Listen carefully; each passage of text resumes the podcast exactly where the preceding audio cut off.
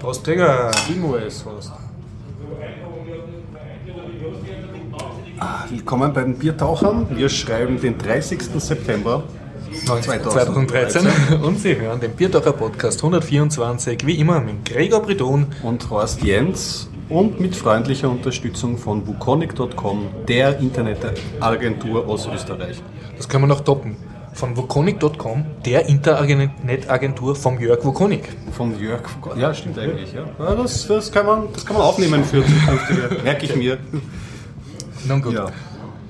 Ich habe, bei mir ist es ganz klar, was ich erlebt habe, um deine, deine noch nicht gestellte Frage vorwegzunehmen. ich war am Slash Filmfest und ansonsten. Schon wieder. ja, das, und ich kann versprechen, jetzt ist es auch zu Ende. Ich mache es kurz und schmerzvoll, dem, dem Slash Filmfest gebührend und mache den Abschlussbericht. Und wie viele Slash Filme hast du dir diesmal reingezogen? Ich bin auf genau zehn gekommen. Aber nicht alle an einem Tag? Nein, nein, nein. Ah, okay. Verteilt, verteilt, verteilt, verteilt, Aber viele, also einige so Doppelfeature. Okay. Ja. Und wieder so Mega-Sessions bis 4 in der Früh oder es gab, zivil? Es gab welche, aber ich habe meine letzte Mega-Session, es waren eigentlich elf Filme gewesen und mhm. die letzte Mega-Session habe ich dann um 3 Uhr in der Früh abgebrochen.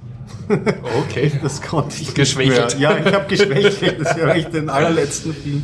Und ich nehme, du wirst, du wirst jeden Film in Kürze rezensieren. Ja, ja. Okay, okay. Kurz, kurz, und knackig. Dann haben wir einige Tech-Meldungen, oder? oder ja. Meldungen gesammelt. Und der Jörg hat uns auch netterweise auf eine, Plus eine Mini-Story gepostet. Eine kleine Anekdote, die ganz, ganz witzig ist.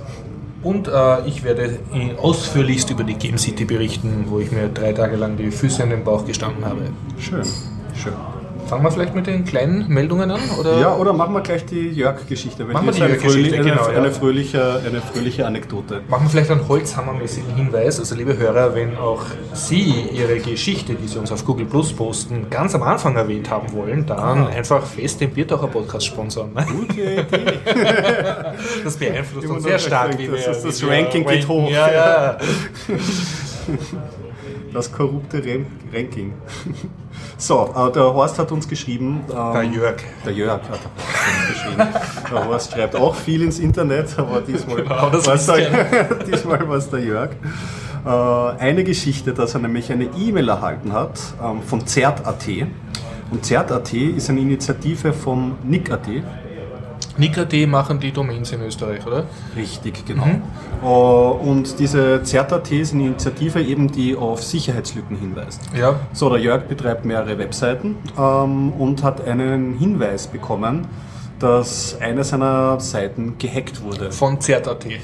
Also von ZertAT wurde okay, er angeschrieben ja, ja. per E-Mail. Er natürlich mhm. Schreck, oh Gott, ich schau mal nach, was ist da los? Und es ging um einen Beitrag ähm, auf einer Webseite, die sich mit dem steirischen Herbst beschäftigt. Und auf dieser Seite gab es ein Posting das von einem. Entschuldigung für unsere Nicht-Österreicher-Steirische ah, ja, Das ist ein Kunstevent, das ist kein Wetterphänomen oder ja. keine Jahreszeit. Guter, guter Einwand, ja, ja. Also, das ist äh, ein, ein großes Kunstevent und ein Künstler hat ein Posting verfasst und darauf hat man, ähm, war zu sehen, so drei Fotos von einem, ähm, von einem Typen mit einer Kapuze tief ins Gesicht ähm, gezogen, sodass man das Gesicht nicht erkennt. Und ähm, drüber stand der Satz, um, you have been hacked, not because of your stupidity, but because we love you. Das war halt so ein künstlerisch gemeintes Posting und ähm, ist aber von CR, ähm, CAD.at für bare Münze genommen worden, worden und ähm, hat deswegen diese Warnung ausgelöst. Aber gut für den Künstler fand ich. Also mhm. mit so einem Posting ja. dann auch so. Er hat es geschafft. Ja, genau, er hat es geschafft. Gezielte Provokation. Ja, lustige Geschichte. Aber der Jörg hat sich durchschaut, ne? Ja, ja. Jörg äh, hat dann schon, ähm, wie, er, wie er gemeint hat, dass es eine steirische Herbstzeit ist und so hat er schon den Braten gerochen, was dahinter steckt. Die Agentur lässt sich nicht an der Nase herumführen.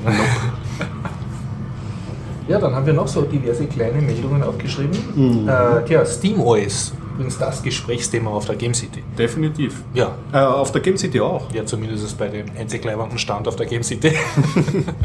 Alles klar, also bei dir und Free Software. Also wirklich jeder dahergelaufene. Ja, ah, übrigens habt ihr schon gehört, uh, Steam, uh, Steam OS kommt jetzt, da kommt dann Linux Gaming. Aber Vielleicht kurz zur Erklärung, also Valve, diese Spielefirma, hat schon seit Jahren ein ziemlich etabliertes ähm, Steam. Das ist ein, ein Distributionschannel eigentlich. Genau, also ein App Store für Spiele, kann man ja. eigentlich sagen. Da kann man sich das kaufen. Und der ist eigentlich schon seit, wohl jetzt schon seit Monaten wirklich Cross-Plattform, weil es ihn auch für Linux gibt, nicht nur für Windows und Mac. Es gibt nicht alle Spiele für Linux, aber äh, man aber muss sagen, über die letzten sagen. Monate muss man sagen, ist die Berichterstattung rundherum, es entwickelt sich was unter Linux und das mhm. war für, für, für Jahre eigentlich eigentlich immer ein Randthema ja. und die schaffen es. Sie sind irgendwie verschnupft, die Valve, seit den Windows 7, Windows 8 oder so auf die abgeschlossene ja. Plattform Windows und machen jetzt ihr Microsoft Ding. geschafft, sie zu. Genau. wirklich, so. wirklich zu verärgern. Muss man auch schaffen, den Hauptkunden. Genau. Die erste Vorhat war diese Steam Box, das ja. eine eigenständige Konsole ist und dieses Steam OS ähm, wurde jetzt mal präsentiert, ist aber glaube ich noch nicht fertig. Nein. Aber es wird eigene ähm, Hardware geben dafür, aber das Steam OS wird man auch so installieren können. Und beides ist Linux-basiert, also Richtig. eigentlich eine sehr wahrscheinlich aufgebohrte Linux-Distro halt. Was bietet SteamOS? Es wird halt ein, ein Betriebssystem sein, wo du auch einfach Spiele kaufen kannst, deine Controller anhängen kannst, die dann automatisch mhm. erkannt werden, deine Grafikkarte automatisch erkannt und vor allem das User-Interface soll für Fernseher angepasst für sein. Big Screen, für ja. den Wohnzimmer Big Screen. Und Man könnte jetzt größer dazu sagen, das alles das kann ich eigentlich jetzt schon machen, wenn ich mich mit äh, Linux herumspiele. Ja, aber es ist halt. Aber äh, es ist wahrscheinlich dann sehr massentauglich und hoffentlich gut supportet das und hoffentlich ein Anreiz für Entwickler, ihre kommerziellen Spiele auch da Linux-kompatibel über Steam genau. zu publishen. Also zurzeit schaut es gut aus, die Berichterstattung ist gut und wenn es das gibt, ist herrlich, weil ich bin die Hölle ja durchschritten vor ein paar Monaten, unter Windows spielen zu wollen und es macht einfach keinen Spaß, weil ähm, ja, dieses System, dass du noch die Treiber nachinstallieren ja. musst und das zu starten, das, das, das macht schon Sinn, was sie da machen. Hoffentlich äh, bekommt das Zug. Ich kann an dieser Stelle etwas einwerfen, was ich eigentlich schon letzte Woche erzählen wollte. Nämlich, ich bin ja braver Käufer, Käufer von fast jedem Humble Bundle, mhm. das irgendwie Linux-Spiele ähm, vertreibt. Und die gibt es ja eigentlich immer jetzt schon die Steam Keys dazu. Und ich bin draufgekommen, eigentlich habe ich das ganz mhm. gern, wenn ich das per Steam installiere, weil das überlebt dann meine, meine regelmäßigen, ich zerschieße mir mein Ubuntu durch herum ja, neu installieren. Genau muss ich die nicht neu installieren. Und beim Handel Bundle kriegst du oft, wenn ein Spiel Linux-tauglich ist, kriegst also früher hat man oft gekriegt dann einfach irgendeinen TGZ-File oder manchmal einen DEP-File oder einen SH-File, den man sich dann halt irgendwo reintun kann. Aber eigentlich bin ich dann wirklich schon so faul, wenn da, dass ich eigentlich am liebsten habe ich einen Steam-Key ja. und äh, dann gehen die Updates über Steam. Ich brauche mich nicht darum kümmern, dass Steam sagt sozusagen die Updates. Und äh, noch lieber hätte ich einen Desura-Key, aber Desura ist anscheinend nicht so populär bei den mhm. bei den Humble Bundles. Ja, das letzte Humble Bundle ist hier raus. Das habe ich mir nämlich ähm, überlegt. Das letzte, glaube ich, ja. war ein Android Humble Bundle. Das ah, okay, das ist schon wieder ein anderes. Ja. Ich kann erzählen vom letzten PC Humble Bundle. Mhm. Da waren zwei Spiele drauf, die ich jetzt eigentlich ganz gerne spiele. Nämlich das eine ist Fez, F-E-Z. Okay. Fez. Also dieses kleine Kappelhütchen, Hütchen, was so der typische ägyptische Bösewicht in einem James Bond Film ja, trägt. Genau. Und ähm, Ja, äh, passier mal.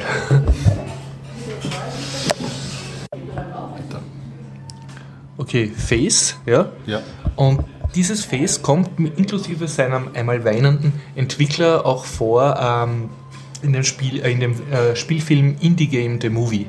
Stimmt, den habe ich ja schon länger auf der Liste. Ja, und dadurch habe ich sozusagen eine emotionale Beziehung zu diesem Spiel schon aufgebaut, weil ich jetzt halt den Entwickler und seine Story kenne. Und das man muss sagen, das Spiel ist süß. Ja, also weinend, weil er nicht so Nein, einmal da, da, das ist halt wirklich da hätte ich wahrscheinlich auch nervlich, wäre ich jetzt nicht so gut drauf gewesen. Da, man sieht halt, äh, das ist so, so praktisch eine Story, wie er halt versucht, sein Spiel zu publishen auf seinem mhm. Xbox-Channel oder so einem großen und er hat die ganze Zeit aber irgendwelche juristischen Schwierigkeiten mit einem äh, Co-Entwickler Entwickler, mit dem er sich da im Unfrieden oh. getrennt hat. Und er weiß, er steht dann schon auf der Messe, hat schon den Messestand bezahlt, die Leute kommen schon und er weiß immer noch nicht, ob ihm sein eigenes Spiel gehört. Wow. Weil, okay, das ist, äh, das ist halt dann so super spannend und man sieht halt, wie seine Nerven recht blank liegen. Ne? Ja. Aber das Spiel ist wirklich gut. Es ist ein 2D-Jump-Plattformer, wo mhm. du halt so hupfst Und der hat halt den Twist, äh, dass du das praktisch in 90 Ah, Grad Schritten drehen kannst. Also die ganze Welt dreht sich und dann siehst du plötzlich Plattformen oder erreichst Plattformen, die du vorher nicht gedreht hast. Also so ein, ein 3D-Spiel, das du aber immer nur in einer von vier 2D-Ansichten siehst. Schön, nette und das, Idee. dadurch gibt es halt nette Logikrätsel und da so herum. Mhm. Meistens fehlt mir dann das Stamina, um diese Spiele wirklich äh, durchzuspielen, aber ich mag das, wenn ich so ein, ein nett gemachtes Spiel sehe. Und das andere, das äh, Spiel, was ich auch schon ausprobiert habe, das habe ich mir fast schon mehrmals überlegt, ob ich es mir nicht auf Steam wirklich kaufen würde, aber da war es mir immer zu teuer. Okay. Und das heißt, dass ich jetzt nicht falsch sage, Faster Than Light, Faster Ach, FTL, ja, ja, und ja, das ja. ist nämlich, wenn ich das richtig kapiert habe, äh, ein Nachfolger von einem so PC-Windows-Indie-Spiel, das es eh schon länger gegeben hat. Ja. Und es ist eine neue Inkarnation davon. Auf jeden Fall, die Story ist immer der gleiche. Du bist so Raumschiffkapitän, hast ein Raumschiff und fährst durch so eine sehr kleine 2D-Galaxis, immer von Planet zu Planet. Und bei jedem Planet ist halt irgendein Zufallsereignis, meistens irgendein böses Schiff, das dich beschießen will, oder manchmal ein Händler, der dich entweder beschießen will, oder du kaufst ihm was ab, oder irgendein etwas Erfreuliches halt, irgendwas, was du kaufen kannst oder so. Und da, das Spiel ist dann relativ schnell durchgespielt. So. Das ist ein Coffee Break Format. Coffee Break Format und das ist jetzt irgendwie ein aufgemotzt, von diesem Coffee Break Format, Mhm. das es schon recht lange gibt, halt ein bisschen ein aufgemotztes Spiel, wo du sozusagen ein Rollenspiel hast, aber du motzt nicht deinen Spieler auf, sondern dein Raumschiff. Raumschiff. Und du kannst halt bessere Schilde kaufen und bessere Schutzschirme und bessere Die Crew wird wahrscheinlich auch besser. ja, und dann befreist er irgendwann mal einen Sklaven und, und der wird dann Crewmitglied und so. Und äh, ja, und das Schöne ist, du siehst halt immer in einer 2D-Draufsicht ein Raumschiff mit den verschiedenen Räumen und so Symbole. Das ist der Schildgenerator, das ist die Waffe. Und daneben siehst du eine kleine Risszeichnung von dem Schiff, gegen das du gerade gekämpft. Und dann kannst du halt draufklicken, sogar auf die Sektion, die es zerstören musst. Und dann siehst du ein riesiges Raumschiff feuert da jetzt äh, aus dem Bildschirm heraus einen Laserstrahl. Und einige Zeit später siehst du in dem kleinen Aufriss vom Feindschiff, wie dort irgendein Laserstrahl einschlägt. Und andererseits siehst du, dass dieses kleine Feindschiff, äh, da- das schießt was weg. Und ein paar Sekunden später hast du einen Incoming Fire auf deinem großen. Ja. Ich habe einiges gehört über das Spiel, haben viele meiner Freunde gespielt Ja. und sind alle sehr drauf, kurzzeitig einfach sehr Ja. drauf reingekippt. Und ich denke mir das auch, also er hat mich seit langem wieder mal interessiert, dieses Spiel, weil ähm, Rollenspiel, also RPG Ja. im Kleinen, aber im Science-Fiction-Setting, was Genau, mir mehr ja. entgegenkommt als die Elfen und äh, Genau, Hobbits. ja. Und das, das würde ich schon gerne. Ich kann mich noch erinnern, ich habe sehr gern gespielt das Advanced Dungeon and Dragons Buck Mhm. Rogers, was ja auch schon ziemlich cool war. Und so, die, und so eine Mischung vielleicht aus Elite, Strategie und, und RPG rundenbasiert. Charmant, hoffentlich. Also es ist Echtzeit, wenn ich das richtig kapiert habe, die ah, okay. Kämpfe.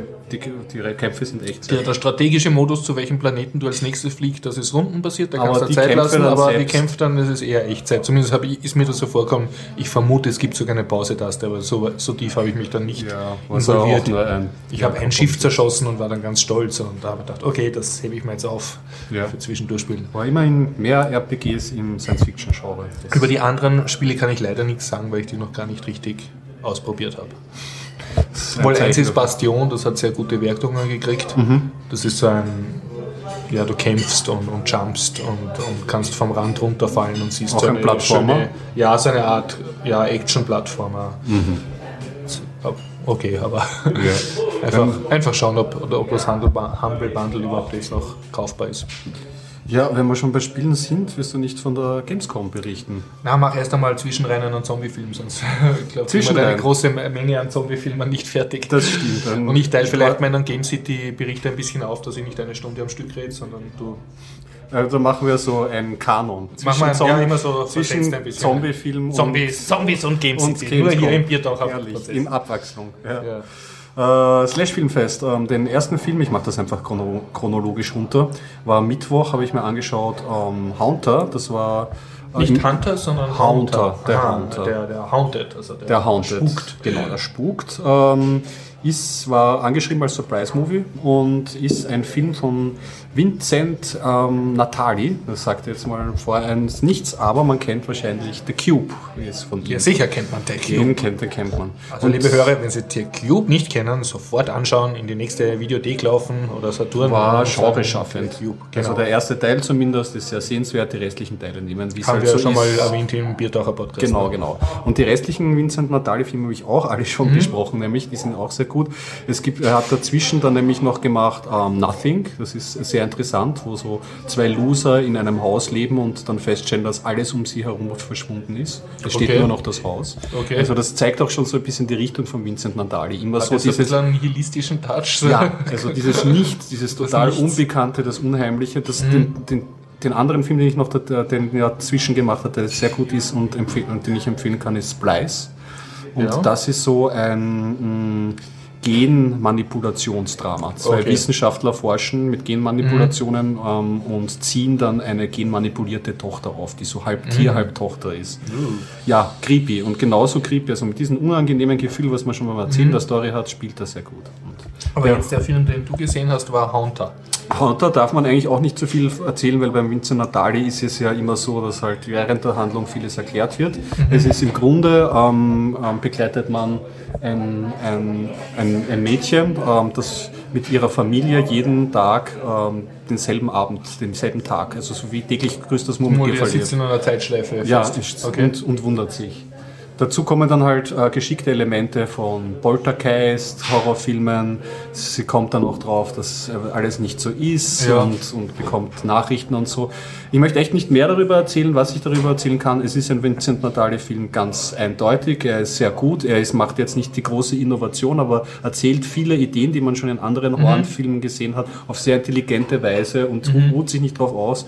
Und was drunter rauskommt, ist ein wirklich, wirklich sehr, sehr guter Film. Also da sind wir Und als das ist Gruppe so rausgegangen und Horror waren alle gut drauf. oder mehr so, so intellektuell äh, nachdenken? Ähm, Äh, es, ist, es ist einerseits intellektuell nachdenken, weil jeder hat dann seine Theorien und, Okay. und versucht irgendwelche Versucht den Logikfehler zu erklären, Genau.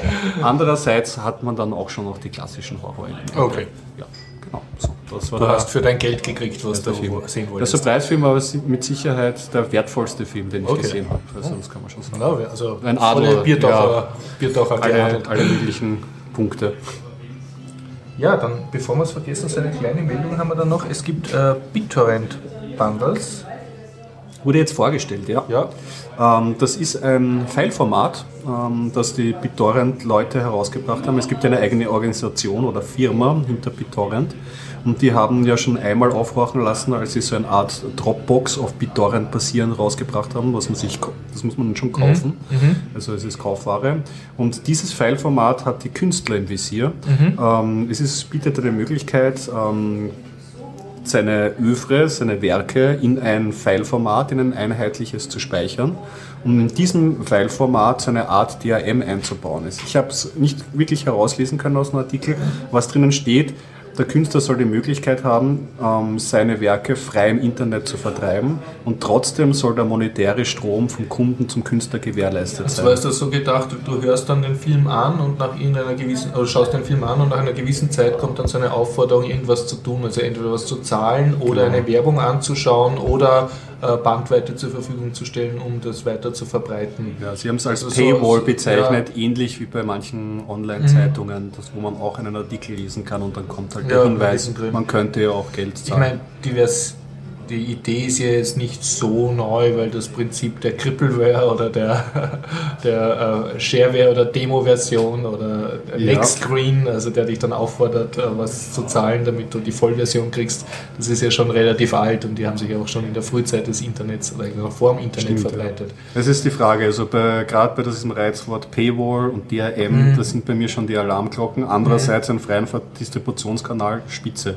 Ja. Vielleicht entwickelt sich das Format, vielleicht kommt es auch dann ohne DRM raus und macht das freundlich und gibt einem vielleicht trotzdem die Möglichkeit, wer am besten natürlich bei Bitcoin Ja. oder andere Möglichkeiten, da dem Künstler dann noch seinen ähm, Respekt und, und, und, und Wenn, wenn ich es Geld richtig kapiert habe, aber ich glaube, wir reden jetzt beide von etwas, was wir noch nicht so voll, vollständig durchschaut haben. beziehungsweise auch noch nicht vollkommen beschrieben ist, Ja. das ist ganz frisch. äh, geht es auch darum, dass die Künstler nicht Angst haben, wenn sie jetzt mit DRM ein Werk rausbringen, dann wird das gecrackt und die gecrackte Version verbreitet sich dann auf BitTorrent. Ne? Genau. Und das soll eigentlich dazu motivieren, den Künstler, dass er von vornherein eine quasi Full-Version auf äh, Bitcoin stellt, die aber diesen kleinen Next-Screen drinnen hat, also wo der Kunde dann halt aufgefordert wird, irgendwas zu machen dafür, dass er jetzt die volle Version hat. Also- und das kann eben sein, äh, was zahlen oder eben auch nur eine Werbung anschauen oder irgendwas anderes. Also wenn es so gelöst ist, dass es wirklich nur ein Neck-Screen ist und so Mhm. und dass DRM-Technologie rausgehalten wird, dann finde ich das wirklich eine feine Sache. Ja. dann Ja, sollen sie es auch ich, so Ich machen. vermute mal, wenn, wenn jetzt äh, ein Künstler sagt, haha, ich verbreite es über Bitcoin etwas, aber du kriegst die Full-Version nur, wenn du zahlst, dann wird halt die Motivation sehr groß sein für einen Cracker, dass er dann halt über Bitcoin Das einen gecrackten verbreitet. Das, ne? das ist auch, Und wenn der Next Screen klein genug ist, genau das ist mit, auch meine halt Sorge. penetranten Spenden-Screen, dann wird wahrscheinlich mal sagen, ja, dann nehme ich gleich den direkt vom Hersteller, von der Künstler-Homepage, den BitTorrent. Schlimmer noch, es werden. Versionen angefertigt, wo dieser Nextscreen oder die, also Oder dieser. DRM ähm, einfach schon entfernt ist und du Ja. hast gar nicht mehr die Möglichkeit, dieser Rückkanal ist dann einfach weg Ja. und ist auch im Internet und wahrscheinlich auch nicht unterscheidbar oftmals dann beim Download vielleicht. Wird, wird, man, naja, Wird du- man sehen, wie man Wird man sehen, wahrscheinlich, wenn du dir von der Künstler-Homepage den Torrent-File holst. wird das und ich nehme an, das das ist wahrscheinlich die Hauptzielrichtung. Ne? Das, ja. ja. ja und nein. Ja. Immerhin, immerhin besser als derzeit. Immerhin besser, man muss sehen auch, wie es sich entwickelt. Im Idealen, wenn es wirklich gut funktioniert, ja, dann sollte man es überall natürlich diesen Torrent vergleichen, weil überall gleichwertig, überall Bandbreite. Also, liebe Content-Industrie, wir Biertaucher geben uns einen Segen. Tut's da mal weiter. Ja, tut's mal weiter, das kann nicht schaden, dass da neue wir trinken einmal ein Bier und schauen dann, wie es wird. Ja, äh, noch eine kleine Meldung, soll ich einschieben? Oder? Ja, klar, ja. Dass die nicht übrig bleiben, ist immer so peinlich, wenn wir extra mal Content Da sind wir eh schon die letzten. Dann haben wir nur noch die großen Blöcke, dann müssen wir wirklich einen Kanon machen. Also Ja, ich habe noch aufgeschrieben, eine kleine Meldung, weil es mir aufgefallen ist. Es kommt von einem chinesischen Hersteller namens Oppo ein Smartphone raus, ähm, namens N1. Ist eigentlich kein Smartphone, sondern gehört zur Geräteklasse der Tablets. Das heißt, das sind diese Smartphones. Tablets? Ja, zwischen Tablet und Phone, Smartphone und Aha, Tablet. also ein das, telefonierendes Tablet. das sind die Leute, die mit dem Brett am Gesicht rumlaufen. Brett Ja, vom, das- Brettel vom Gesicht. Ne? Ja, genau. Brettel vom Kopf.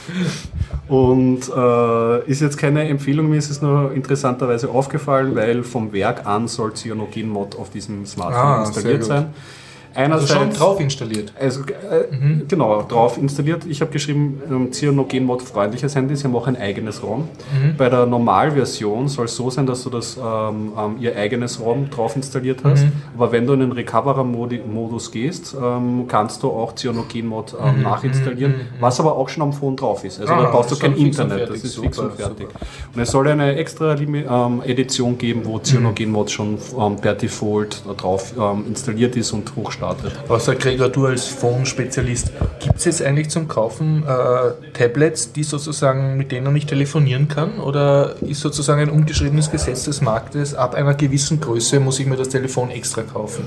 Das ist eine gute Frage. Du, mein Tablet mein Ist ja, Android ist eh auf allen drauf, ne? Also sollte, das kann jetzt nicht der Unterschied sein. Das kann nicht der Unterschied sein, ja. Du, da müsste man mehr Bandbreite haben. Ich habe mich nie interessiert, also, also Mhm. mehr Einblick haben, weil ich auf meinem geht es definitiv nicht, aber ich habe auch keinen Funkchip drauf. Mhm. Wenn ein Funk, also wenn ähm, man eine SIM-Karte einlegen Mhm. kann, ein Tablet, gibt es eigentlich technologisch keinen Grund, weil Mikrofon haben die alle, Mhm. also sollte es funktionieren. Es kommt dann halt auf die Custom-ROMs an, ob die Hersteller ähm, dieses Tablets den Fokus haben, okay, damit soll man noch telefonieren Ja. können oder nicht. Wie da die Marktaufteilung ausschaut, weiß ich nicht. Okay, okay. Ich weiß es nicht. Ja. Ich glaube, jeder, der ein Tablet hat, hat dann auch mindestens, der hat sich eh schon angefixt bei Smartphone Mhm. und wird die Telefon nie Funktionalität vielleicht nicht so nutzen. Ja, andererseits ersten denke ich Galaxy für, für, für Entwicklungsländer oder für neue Märkte, die jetzt noch keinen Computer, noch kein Smartphone und noch kein Tablet haben oder jetzt für die ganzen Leute, die noch ein Dampfphone haben, so ein altes Ja. Nokia, ne? und die wollen sich jetzt vielleicht ein, ein, ein Tablett kaufen. Ne? Ja, warum nicht Warum ein nicht? ein Hunderter drauflegen oder so und das kann telefonieren auch. Also Ja, wenn ein Hörer vielleicht Überblick hat da über die Szene, wie Ja. sich das gestaltet. so, Software- mich würde das schon interessieren eigentlich. Bitte melden, das würde mich auch interessieren. Ja. Ähm, diese Story, okay, chinesischer Hersteller, ja. du kannst das in Europa kaufen über dessen Ja, internationalen Store. Man muss sich das sehr genau anschauen, weil wenn das ein Cyanogen-Mod angeboten wird, ja, aber wie modifiziert ist er dann? Mhm. Weil Cyanogen-Mod ist, es, äh, ist ein Open-Source-Projekt und das kann man natürlich nach seinen Bedürfnissen anpassen und wenn das angepasst ist, hm, zu hoffen bleibt, dass da einfach, ähm, dass es einfach ist, alternative Firmwares zu installieren interessant mit vielen Wenn und Abers abwarten, Testberichte lesen und schauen, ob sich das. äh, Für mich kommt es nicht in Frage, weil die Fablets, mir ist es zu groß. Mir ist einfach diese 5,9 Zoll Screen jetzt haben und das ist Und zu wie groß. heißt diese Zwischengeräteklasse von extra taschenbuchgroßen Handys, die noch telefonieren können? Das sind eh die Fablets. Sind das schon die Fablets? Das sind schon die aber noch nicht- 5,9 Zoll. Ja, das Noch nicht so auf Fablets. fünf Seiten groß, sondern noch, noch eine Spur kleiner. Ein bisschen so. kleiner, Notizblock. großer Ja, ja, genau, ja, ja. Das, das, sind die, das ist die Fablet-Geräteklasse, Okay. genau. Und ja. Ähm. Irgendwas wollte ich noch erwähnen zum, zum Hersteller. Ja. Aufnahme läuft. Ja, also wir hoffen, Sie hören immer noch den Biertaucher Podcast 124. Uns ist bei die Batterie ausgegangen vom Mikro, das erstmaligst. Das heißt, neue Akkus kaufen, gleich die Investition. Na gut, wir waren vorher bei fetten Smartphones oder telefonierenden Tablets. Ja. Haben wir das Thema... Waren eigentlich schon durch. Okay. Also alles, alles gesagt. Tja, dann setze ich jetzt zu meiner Marathon-Session an. Horst labert über die Game City. Mhm. Ich habe viel vom, mir vom Herz zu reden, aber der Gregor wird das hoffentlich auflockern und ab und zu einen kleinen Zombie-Film einwerfen. Ja, Zombie-Horror. Zombie-Horror. Nun ja, äh, jetzt vorausgeschickt, also ich das war jetzt insgesamt meine vierte Game City, wo ich äh, als Firma Spielen Programmieren einen Messestand gezahlt habe. Mhm. Und äh, ich hatte nämlich so einen Dreijahresvertrag gemacht. Also das war jetzt die letzte, die ich zahlen musste sozusagen. Mhm. Es hat sich finanziell überhaupt nicht ausgezahlt. Also von der letzten Game City habe ich absolut null Kunden bekommen. Ich frage bei jedem Kunden, der wirklich da ist und zahlt, wo, wie er mich gefunden hat und da war nichts von der Games Ich kann mich erinnern, die letzten Berichte ja. sind ja auch schon in unseren Folgen nachzuhören ja. und da warst du nicht sehr zufrieden mit der Genau, Ausbeute. ja, ja, aber okay, ich habe es halt ausprobiert. Mhm. Was ich aber schon dazu sagen muss, ich bin schon gern auf der Game City und ich bin auch gern auf Messeständen und quatsch Leute an und taugt dir diese Kommunikation? Ja, ja, das würde ich sogar, also ja, also wenn ich das irgendwie, wenn ich dafür Geld kriegen würde, würde ich das öfter machen sozusagen. Okay. Was ist dein Eindruck von der Game City gewesen? Also was ist mein Eindruck von der Game City äh, gewesen? Also so wie immer. Ja, Servus ah, Harald. Hallo. hallo. Servus. Servus. Servus. Jetzt musst du aber lang warten. Jetzt haben wir viel zum Erzählen. ja, heute nehmen wir mal mit dem Phone auf. Genau, ja. Und sind die Batterien du hast nicht zufällig, nicht zufällig heimrennen und noch ein paar Batterien holen? Bedanke mich nicht. Achso, wir haben nicht gefragt. Das geht schon mit dem Phone. Ja, das geht schon. Passt schon, passt schon. Solange es keine Aushacker gibt, aber ich habe alle gefährlichen Prozesse gekickt. Na gut. Also Game City, es gibt wie immer halt auf der Game City die großen, finanziell wesentlich potenteren Firmen als ich, die dort ähm, ja, ähm, super dünne Models in super engen Kostümen herumrennen lassen. Die Cosplayer-Geschichten oder was? Oder nein, nein, die haben so bezahlte Hostessen, die da ah, so okay, ja, genau. Das wird ja auch in den deutschen äh, Game äh, genau. wird das immer besprochen. Ja. Die Game City Wien im Wiener Rathaus, eine schöne Location, ist eine Publikumsmesse, das heißt es darf wirklich jeder rein, mhm. ja, wirklich jeder. Jeder und gratis. Jeder und gratis. Und die einzige Restriction ist sozusagen, wenn du etwas sehr Populäres machen möchtest. Mir bitte auch noch eins. Äh, zum Beispiel eine. Äh, wenn du zum Beispiel die Oculus Rift anschauen magst. Prost, Harald. Prost.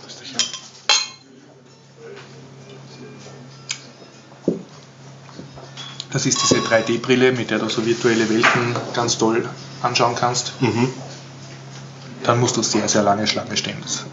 Also ich habe diese Schlange gesehen, sogar fotografiert und das war schon am Sonntagabend, da war es eigentlich nicht mal ganz so lang. Ja. Und auch wenn du die allerneuesten Shooter oder halt spielen, so spielen möchtest, dann musst du Schlange stehen. Das ist halt die Restriction. Das gehört dazu. Und sonst ist die Game City wie jede Computerspielemesse ist nicht laut. Ich mhm. der Harald kann das bestätigen, der war mit drei Kindern dort. Ja, also mit Kindern ist es mühsam.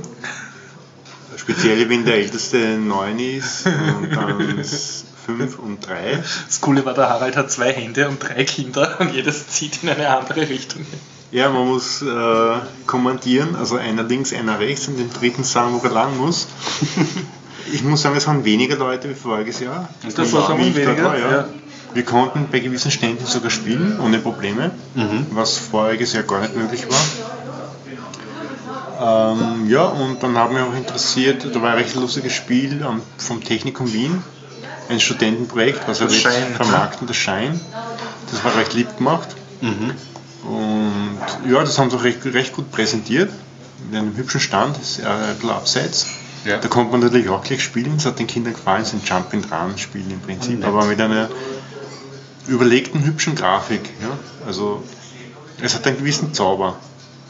Es ist keine reale 3D-Welt, sondern es ist wie früher in diesen Ebenen animiert. Mhm, also 2D. Aber mit, mit dem Parallax Scrolling. Ah, der Hintergrund scrollt nicht so schnell wieder. Ja, genau. Also Parallax Scrolling mit drei Ebenen. Mhm. Und eine nette Spielidee mit einer Laterne, wenn du sie hochhältst, siehst du mehr und wenn du sie hinten niederhältst, weniger. Und der Sichtwinkel ist ein Oval. Interessant. Über den, also der Schein sozusagen. Ja, genau. Das, Echt lieb gemacht und künstlerisch gut gemacht. Schön. Wie ein Scherenschnitt, ähnlich, ja. Mhm. Kann man sich das vorstellen. Und wirklich eine nette, nette Spielidee. Was mir weniger gefällt, sie bringen sie mal für Windows raus. Finde ich strategisch, ja, ist notwendig bei denen, weil die haben eine gekaufte Engine dort, wo sie Lizenzen zahlen. Das ist keine freie Engine, die sie verwenden, soweit ich einmal mit dem geredet habe im Technikum. Mhm. Und das dürfte sich nicht geändert haben. Und ich habe mir, ich hab gemeint, naja, man kommt die Linux-Version. Ne? Und? Äh, sie haben gemeint, ja, sie werden eine machen. Schön. Aber es dauert noch. Und je mehr sich melden, desto schneller werden sie es machen. Äh, ich werde, werde mich natürlich melden, dass ich, dass ich es haben möchte. Danke. Weil es ist ja natürlich zu beachten, dass die Linux-Plattform für Spiele immer populärer wird und die Microsoft-Plattform dank Microsoft, das meine ich jetzt unter Anführungszeichen, äh, immer unpopulärer wird, weil Microsoft das irgendwie nicht will, dass man das spielt. Ja? Was ich nicht verstehe. Ja. Ja, ja. Wir haben vorhin gerade über das SteamOS von Valve gesprochen. Ich meine, noch von der Games-Idee, ja. Also die Idee, äh, muss ich sagen, ist eine sehr intelligente Firma, die verkauft in Wien äh, mit verschiedenen Bundesländern Computer. Mhm. Und die sehen natürlich auch, ja, dass das bergab geht mit den PCs. Jeder hat Tablets und äh, die hatten einen ganz tollen Stand Wirklich? unter dem Motto Spiel mit dem PC. Ja. Interessant, und das ja. finde ich sehr gut, die Idee den PC wieder zu beleben. Als Spieleplattform. Als Spieleplattform, äh, weil er ja auch technisch meiner Meinung nach sehr wichtig ist. Du kannst ohne PCs keine Software entwickeln. Du kannst ohne PCs keine App machen. Mhm. Und wenn die Kinder und die Jugendlichen keinen Kontakt mehr zu PCs haben, dann wird ihnen nur noch Ware vorgesetzt. Das Deswegen hat mir die Idee gut gefallen vom T-Tech als Hardwareverkäufer, versucht er jetzt Nischenbereiche als wichtig darzustellen. Also er hat kein Spiel präsentiert, sondern wir, T-Tech, haben für dich den besten Gaming-PC der Welt. Ja? Okay. Und das drückt sich nur in der Hardware aus oder haben die dann Sie hatten auch? ganz viel Software dort. Ja? Okay. Aber das Motto war, wir haben die richtige Spiele-Hardware für dich. Mhm. Nämlich den PC und haben das auch betont. Und überall haben es Kartel verteilt, gewinne den tollsten Spiele-PC der Welt. Ja? Und haben wirklich äh, mächtig Werbung gemacht. Es war sehr viel los. Mhm. Ich finde diese Strömung sehr wichtig, dass eben äh, das Ganze nicht abdriftet in eine Konsumergesellschaft, die denen der Zugang zu der Technologie verwehrt wird. Das ist aber zum Teil schon, weil wenn du mit Jugendlichen redest, die sind oft reine Konsolenspieler. Das haben wir jetzt auch mehrere gesagt, die jetzt so in ihren äh, Ende 20ern waren die sind jetzt halt Journalist oder haben irgendeinen Beruf oder studieren was und die haben gesagt, ja, ja, na, ich bin halt voll der Konsolentyp, ich bin mit Konsolen groß geworden. Ja. Die haben nicht mehr das, was wir zwei mhm. wahrscheinlich noch haben, dass, dass du mit dem PC groß geworden bist, von einem Homecomputer und gewohnt warst halt deine Software auch zu schreiben. Mhm. Das, das es ist schon eine Generation jetzt groß sozusagen, die das nicht mehr gewohnt ist, die rein konsumiert hat. Mhm. Und auch auf einem Kastel groß geworden ist, wo du nur konsumieren kannst, weil du eben auf einer Konsole nicht Konsolenspiele entwickeln kannst, mhm. wie du sagst, sondern PC. Zwei, drei, ja. Viele PC-Spieler haben auch nicht angefangen zu programmieren. Ich meine, diese Tradition das von dem Ding. Ist, ist klar, aber man kann es zumindest theoretisch. Man hat die Möglichkeit. Interessant ist, dass ja die Konsolen von der Hardware jetzt ähm, eigentlich nichts anderes als PCs sind, oder? Die neue ja, Xbox One ja. und die PS4 es kommt eh wieder alles zusammen. Kommt alles wieder, wächst es Sag, nimmt dein Handy auf. Also Aufnahme läuft. Okay, passt, passt. Natürlich sind es PC-Komponenten, weil du kannst dir was anderes nicht mehr leisten. Auch Microsoft nicht. Keine große Firma kann das mehr bezahlen, einen Grafikchip zu designen. Mhm. Ja, es ist, es Oder eine CPU zu designen. Es sind dann noch Weiterentwicklungen, weil es einfach zu komplex geworden ist. Du kannst nicht einfach vom Stand weg jetzt ein paar Milliarden Transistoren auf einen Chip bringen in einem halben Jahr, die auch funktionieren. Ja? Ich meine es mit funktionieren, die top sind. Das heißt, es wird wie bei der Autoindustrie sein, dass die Zulieferer sich sozusagen extrem spezialisieren und die Hersteller dann eigentlich nur von den Zulieferern die Bestandteile kaufen. Es kann wer, die Chinesen können das. Ja? Mhm. Warum? Die funktionieren wie ein Ameisenhaufen. Chef sagt, Ameisen tun. Ja? Das heißt, bei denen spielt Geld keine Rolle. Die haben die Technologie, die, die, denen ist es ja wurscht, ob es Patente gibt oder nicht, ja, die machen es. Das sieht man an den Handys, ich meine, ich schweife jetzt ab, aber die haben zum Beispiel, was keiner geglaubt hat, dass das so schnell möglich ist, einen LTE Single Chip gemacht mit modernster äh, Grafik und mhm. CPUs und dem ganzen Interface und dem HF in einem Chip. Eine Single Chip Lösung. Also sozusagen ein kompletter die Computer in einem Chip oder? Ja, aber die die Stand der Dinge ist. Mhm. Also die, die, die das noch Maßstäbe setzt. äh, super, ja. Und das schaff, schaffen andere Chipfirmen nicht. Warum? Weil das dort keine Firma in dem Sinn ist. Ja? Das heißt zwar Firma, aber die agieren ja alle politisch. Ne? Mit alle meine ich, das ist jetzt ein bisschen übertrieben, aber die politische Richtung gibt vor und die Leute müssen tun. Ne? Und sie haben auch genug Leute. Ich meine, mit 8 Milliarden Leuten, ich meine, korrigiert mich, es sind glaube ich wieder mehr. 8 Milliarden sind Weltbevölkerung, nicht China. China hat ein bisschen über eine Milliarde. Entschuldigung, eine Milliarde, aber es sind ganz viele Leute gegenüber Österreich. Ne? Ja, wir haben 8 Millionen. Äh, wenn man annimmt, ein Promille sind Techniker, die sich auskennen mit der Materie, dann Ja, sind wir mit der dann schweren haben wir Nachteil. Ja, ja. dann können wir vielleicht einen Single-Chip entwickeln, der Pizza datieren kann. Ja. Nicht schlecht. Also was ich meine. Ne? Aber noch auf die Game City zu kommen, mh, dieser Bereich hat mir gut gefallen. Mir hat, was hat deinen Kindern am meisten gefallen? Meinen Kindern hat am meisten gefallen Autorennspiel. The Crew hat das geheißen. Okay. Ja, hat für mich wie in jedes Autorennspiel ausgeschaut. Ja. Und das war PC oder irgendeine Konsole? Das war auf dem PC. Mhm. Das Spiel heißt The Crew. Ich kannte es vorher nicht. Was nicht ersichtlich war bei vielen Ständen ist, wer das jetzt ist. Ja. Es wurden nur Marken präsentiert und Lösungen, also Spiele, aber man hat äh, außer bei Microsoft, bei Xbox nicht gesehen, welche Firma dahinter steckt. Das musste man wissen. Also sie haben sich so präsentiert, wir haben jetzt das Spiel X für dich, aber es ist nicht Valve gestanden. Ne? Ich sage jetzt irgendeinen Hersteller, Mhm. sondern das Spiel ist dort gestanden. Und dann, dann hast du nicht gleich gesehen, äh, was das, ob das eine Spielkonsole ist, weil alle Spiele, die wir gespielt haben, wurden auf einem Microsoft Dings der Bumster Controller präsentiert. Und dann habe ich hi- hinter, den, hinter das Kastel geschaut und da standen acht PCs. Ja. Ja. Also das war keine Spielkonsole. Und dann haben wir aber auch viele Spielkonsolen gesehen natürlich auch.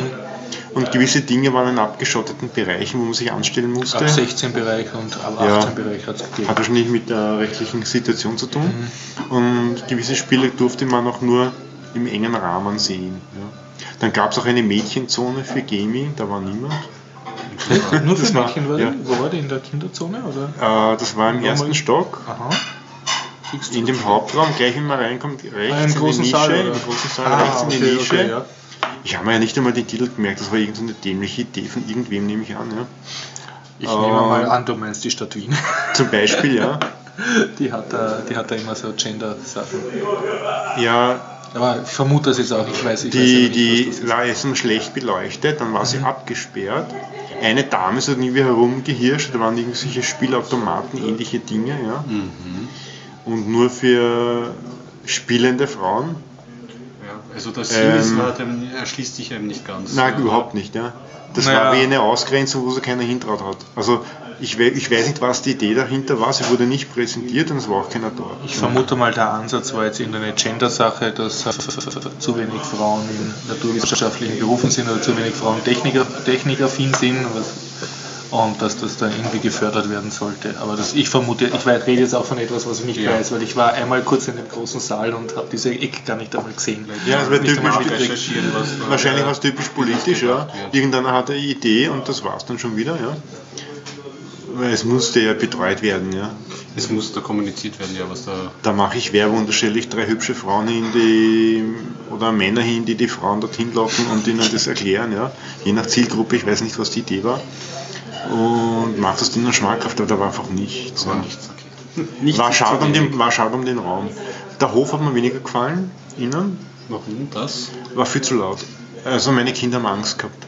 Ja, Also im Innenhof war eine große Tanzfläche aufgebaut mit so einem Tanzhüpfspiel, also was jetzt halt, was anscheinend Standard ist bei Tanzspielen. Du siehst so einen Monitor, wo dann so eine virtuelle Figur vortanzt und, und die ganzen Leute versuchen das dann So nachzutanzen. ein Kinect, oder wird das oft realisiert, solche Sachen? Ja, das waren eigentlich, ich weiß nicht, ob, ob das jetzt wirklich noch irgendein Feedback gehabt hat zu den Leuten, die dann wirklich auf der Tanzfläche stehen oder ob das einfach nur ein, eine Flimmer-Vorführung war. Was ich Glaub weiß ich ist, weil ich ja immer geholfen habe beim Aufbau, da sieht man dann immer die Tänzergruppen hinkommen, äh, dass sehr oft Leute von Tanzschulen, zumindest war das die letzten Jahre so, dann äh, extra sozusagen engagiert werden, um da vorzutanzen und das Publikum halt zu animieren, Mhm. mitzutanzen, weil ich vermute jetzt, dass die Masse der Nerds nicht freiwillig da vor einem Tanzspiel herumzappelt.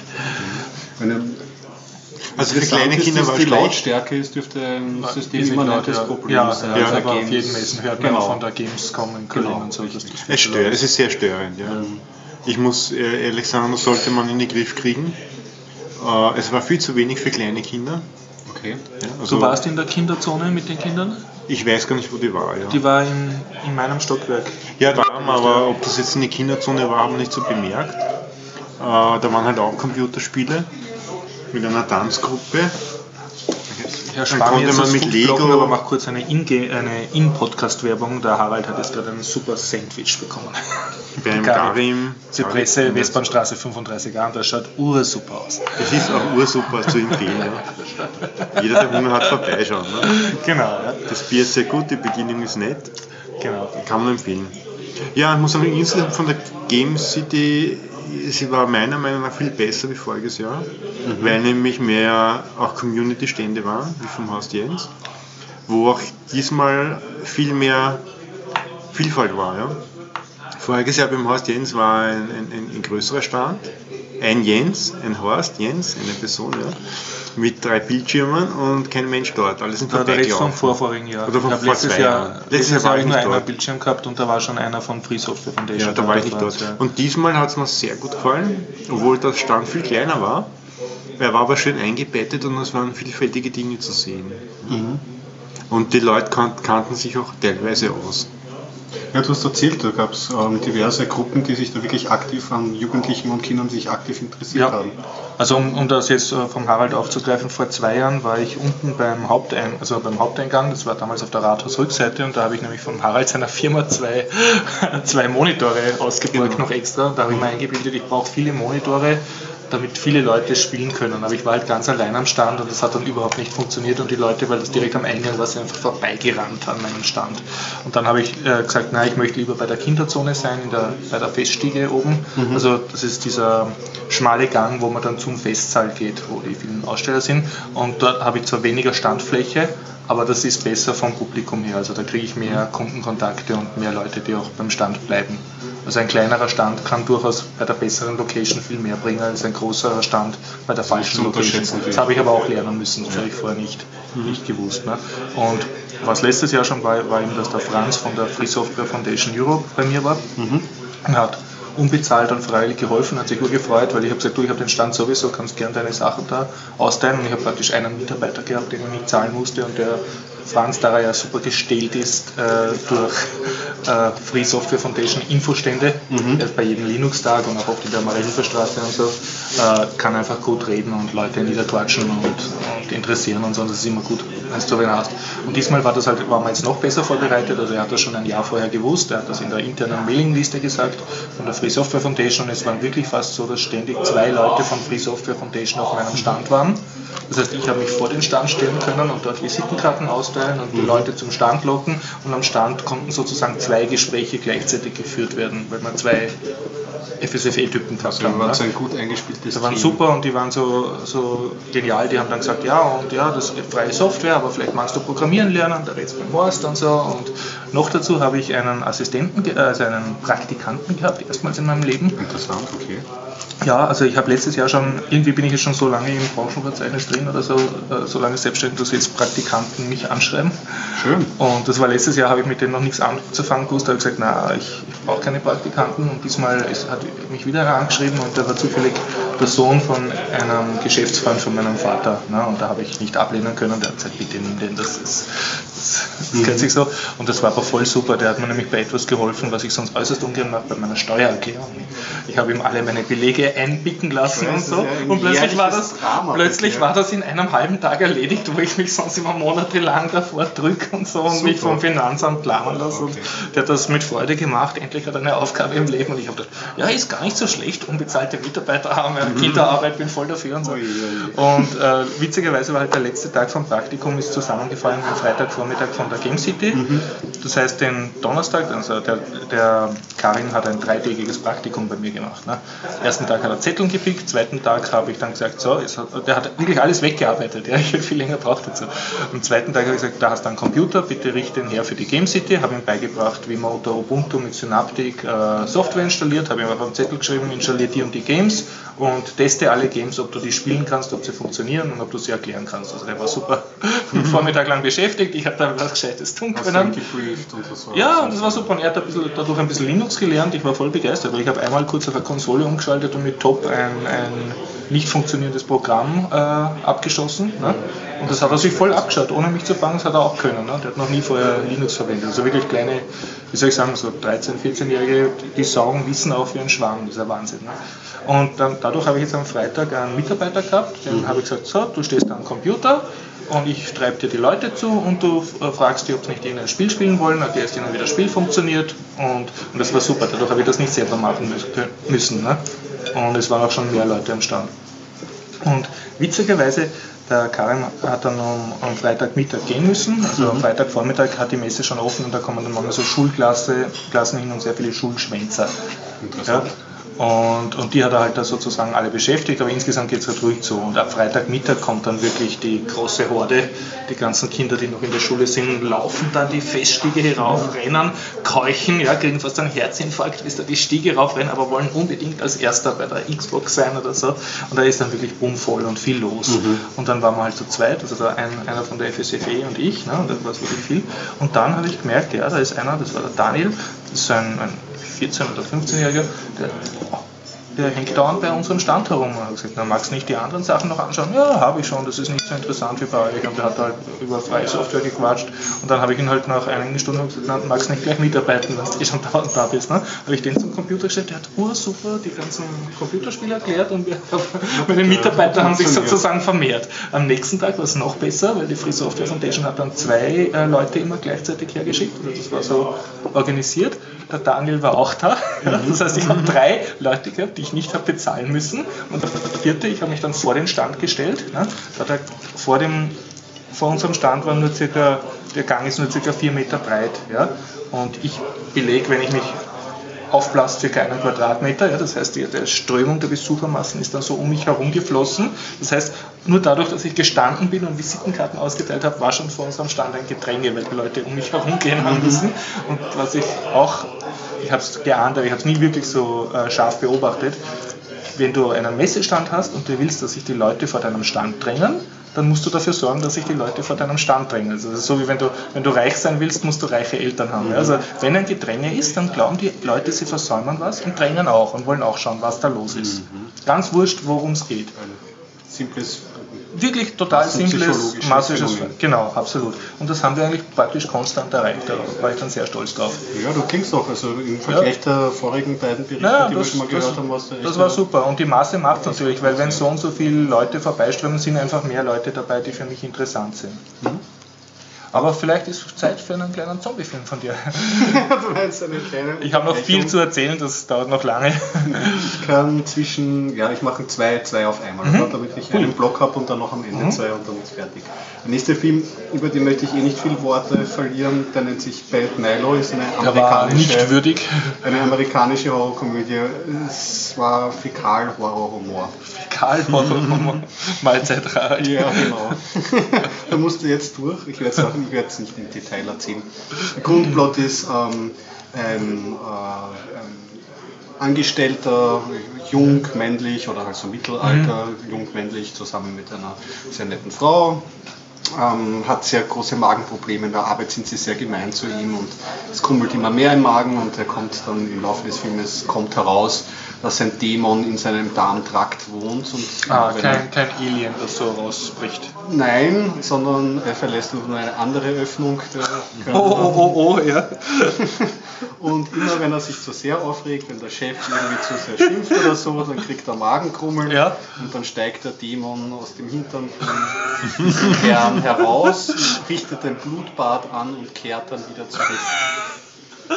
Lösung, ja, das, das ist halt Aua, Aua Humor. Ich, ich hatte schon auf japanischer Seite gesehen, es gibt jetzt eine amerikanische Antwort auf diese Okay. japanische Strömung sein. Er hat dann einen Psychiater, der Psychiater sagt, er muss sich mit seinem inneren Dämon anfreunden, er ist ein Teil von ihm und er muss Freundschaft schließen.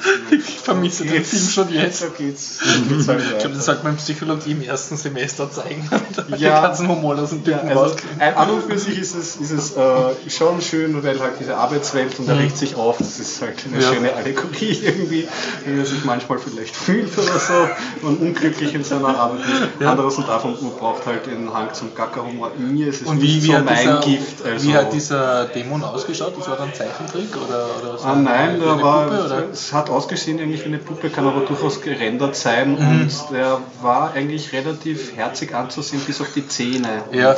generell die farbliche Wahl okay, okay, die okay. Oberflächenbeschaffenheit nicht so schön. Und der war intelligent, also der hat dann eine sinnvolle Kommunikation mit seinem äh, Wirt. Das muss man sich dann anschauen, aber es kam dann auch, es gab eine Versöhnungsphase.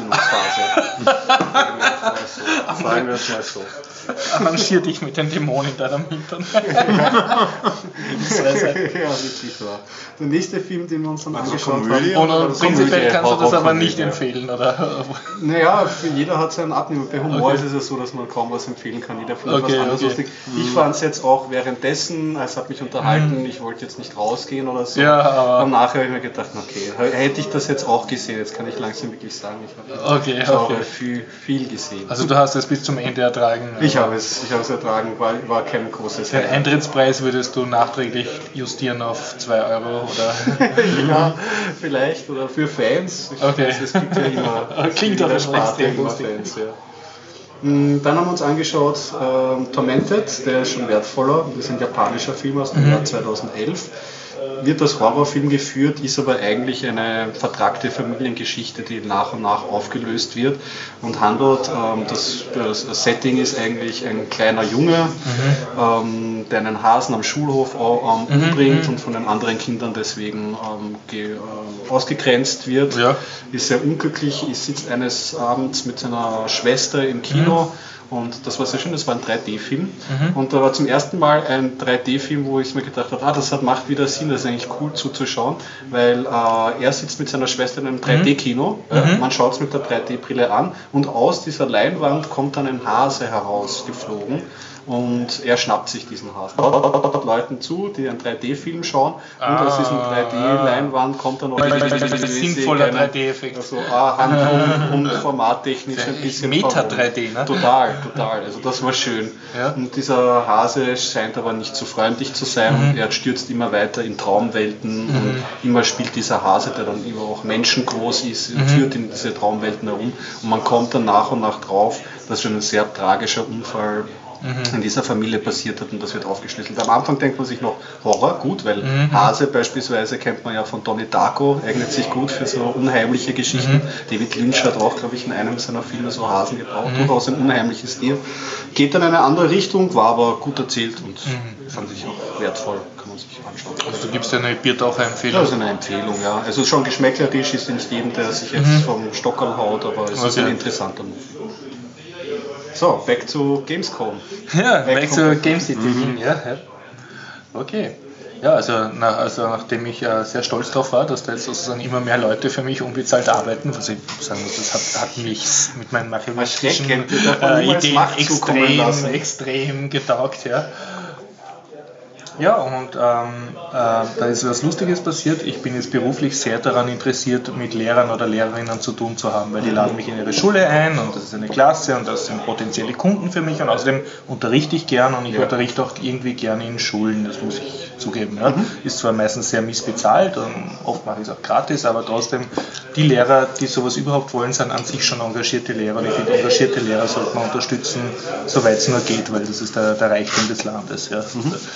Und wie gesagt, da waren ein paar. Und ein Kollege von der FWFE, der hat irgendwie eine besondere Gabe gehabt, seine geheime Superkraft. Ja? Und zwar, er hat in einer Menschenmenge riechen können, ob jemand eine Lehrerin ist. Ja? Und da steht eine Menschenmenge vom Stand und manche schauen halt, manche schauen nur, warum die anderen schauen und, und manche stehen sich hinten an und wollen eigentlich selber drankommen und so. Und er hat gesagt, du, Titus, das ist eine Lehrerin. Ne? Und ich gehe hin, ja, du bist eine Lehrerin. Und sie, wo, wo, warum, warum riechen Sie das? Haben Sie das gewusst? Und so. Ja, sehr gut. Und ich habe gesagt, der Kollege kann das riechen. Ja? Aber es war wirklich so, der hat niemals, ist niemals daneben mhm. gelegen. Ja? Drei oder vier Mal, das ist eine Lehrerin. Ja. Wusch schon, ist meine Lehrerin. Das war du so konntest genial. Äh, da Kontakte ja, knüpfen? Konnte ich Kontakte knüpfen. Ich kann jetzt nicht sagen, wie viel äh, mir das gebracht hat. Ja? Mhm. Aber meine einzige andere, also ich habe zwei andere Möglichkeiten bisher ausprobiert, an Lehrer heranzukommen. Das eine war, ich habe alle Schulen in Wien angemeldet, da ist genau eine Return-Mail gekommen, der Rest ist irgendwie im Spam-Filter gelandet und die Lehrer, mit denen ich geredet habe, haben auch gesagt, du, wir kriegen so viele Mails von irgendwelchen Firmen, die uns da zuspammen, dass wir irgendwas verkaufen wollen oder für, für sie oder so, dass, dass das einfach kein vernünftiger Lehrer liest. Ne? Ja. Und das, die andere Möglichkeit war, äh, ich war auf der Interpädagogika, da gehe ich eigentlich sehr gerne hin, das ist eine Messe für Lehrer, mhm. nur dort ist mir der Messestand zu teuer, das habe ich mir bis jetzt noch nicht leisten können. Also, ja. Und sozusagen sind meine, meine Möglichkeiten, mit Lehrern ins Geschäft zu kommen, sehr begrenzt derzeit. Ne? Ja, und das hat mich halt gefreut, dass ich jetzt Schön. sozusagen durch die FSFE da einen, einen Lehrerdetektor gehabt habe. Das war, war recht witzig. Okay. Ja, was kann ich sonst noch erzählen? Noch etwas Nettes ist passiert. Äh, der, der Daniel, der jetzt da war, also ich weiß nicht, wie viel der von freier Software vorher verstanden hat. Also ich, ich vermute mal sehr wenig. Ja, aber hab, äh, so viel habe ich jetzt noch nicht, nicht rausgekriegt. Auf jeden Fall. Ähm, zuerst hat er nur den Job gehabt, die Spiele zu erklären auf Ubuntu, also einfach irgendwie freien Ubuntu-Games. Ja? Mhm. Und natürlich hat er die ganze Zeit sich mit uns unterhalten. Der Daniel war ein Besucher, der Das war der Besucher, den ich da zwangsversklavt habe. Ja? auf, auf, jeden Fall, je länger er da war, war dann wirklich bis zum Sonntag die ganze Zeit da. Mhm. Äh, und er hat immer mitgekriegt, was da geredet wird und Free Software und so. Ne? Auf jeden Fall, ich habe dann ab und zu natürlich geschaut, ja, was macht er da so und wie redet er mit den anderen Kindern. Das war echt gut, weil ein, ein, sozusagen ein Jugendlicher, der anderen Jugendlichen was erklärt, kommt viel besser an, als wenn ich da jetzt als onkelhafter Erwachsener denen erzähle, wo oben und unten ist. Ne? Auf jeden Fall, zuerst hat er nur gesagt, ja, das ist ein cooles Spiel. Dann, ja, das ist ein cooles Spiel, alles gratis. Und dann, ja, das ist ein cooles Spiel und das ist nicht nur gratis, es ist auch freie Software. Also sozusagen das, das voll aufgesaugt und, und voll gelernt. Das nur transportiert. Ja, ja, das, äh, nachher, einen, einen, Tag später, hat er plötzlich so einen freien Software-Pullover angehabt, wo drauf stand Free Software Foundation. Also der Franz hat ihm einfach so einen Pullover geschenkt, weil mhm. er auch beeindruckt war, dass der sich so engagiert hat. Und dann habe ich, dann war irgendwann mal eine Stunde, war nichts los oder wenig los. Dann habe ich gesagt, schau, da, da läuft auch Blender, habe ihm ein bisschen Blender gezeigt. Ne? Okay, und der Blender da glücklich herum, Leute kommen und schauen, ja, was ist das? Auf jeden Fall dafür, dass er gerade eine Stunde Blender gelernt hat, fängt er an, irgendwelchen wildfremden Leuten da Blender-Schulungen zu geben auf einem Stand. Das war voll super. Ja? Und jetzt kommt es noch besser. Am Sonntag war das dann, glaube ich. Äh, kommt jetzt irgendeiner dazu und ich sehe, aha, jetzt blendern es da zu zweit, ja passt und ich verteile meine Visitenkarten. Ein bisschen später merke ich, aha, der Typ, der da dazugekommen ist, macht, wollte dann, dass es vorher schon passiert hat, irgendeiner so eine Doppelhelix auf Blender gemacht. Da habe ich mir gedacht, okay, das hätte ich jetzt nicht zusammengebracht. Ne? Und dann hat er mir dann erzählt, ja, da ist einer gekommen, der hat sich urgut auskannt mit Blender und so, und der hat ihm das gezeigt. Okay. Nachher passiert wieder sowas, da ist anscheinend einer, der sich auskennt und da blendert es da zu zweit herum. Und ich so, ah, passt, die sind beschäftigt, andere schauen zu und ich verteile weiter meine Visitenkarten. Ne?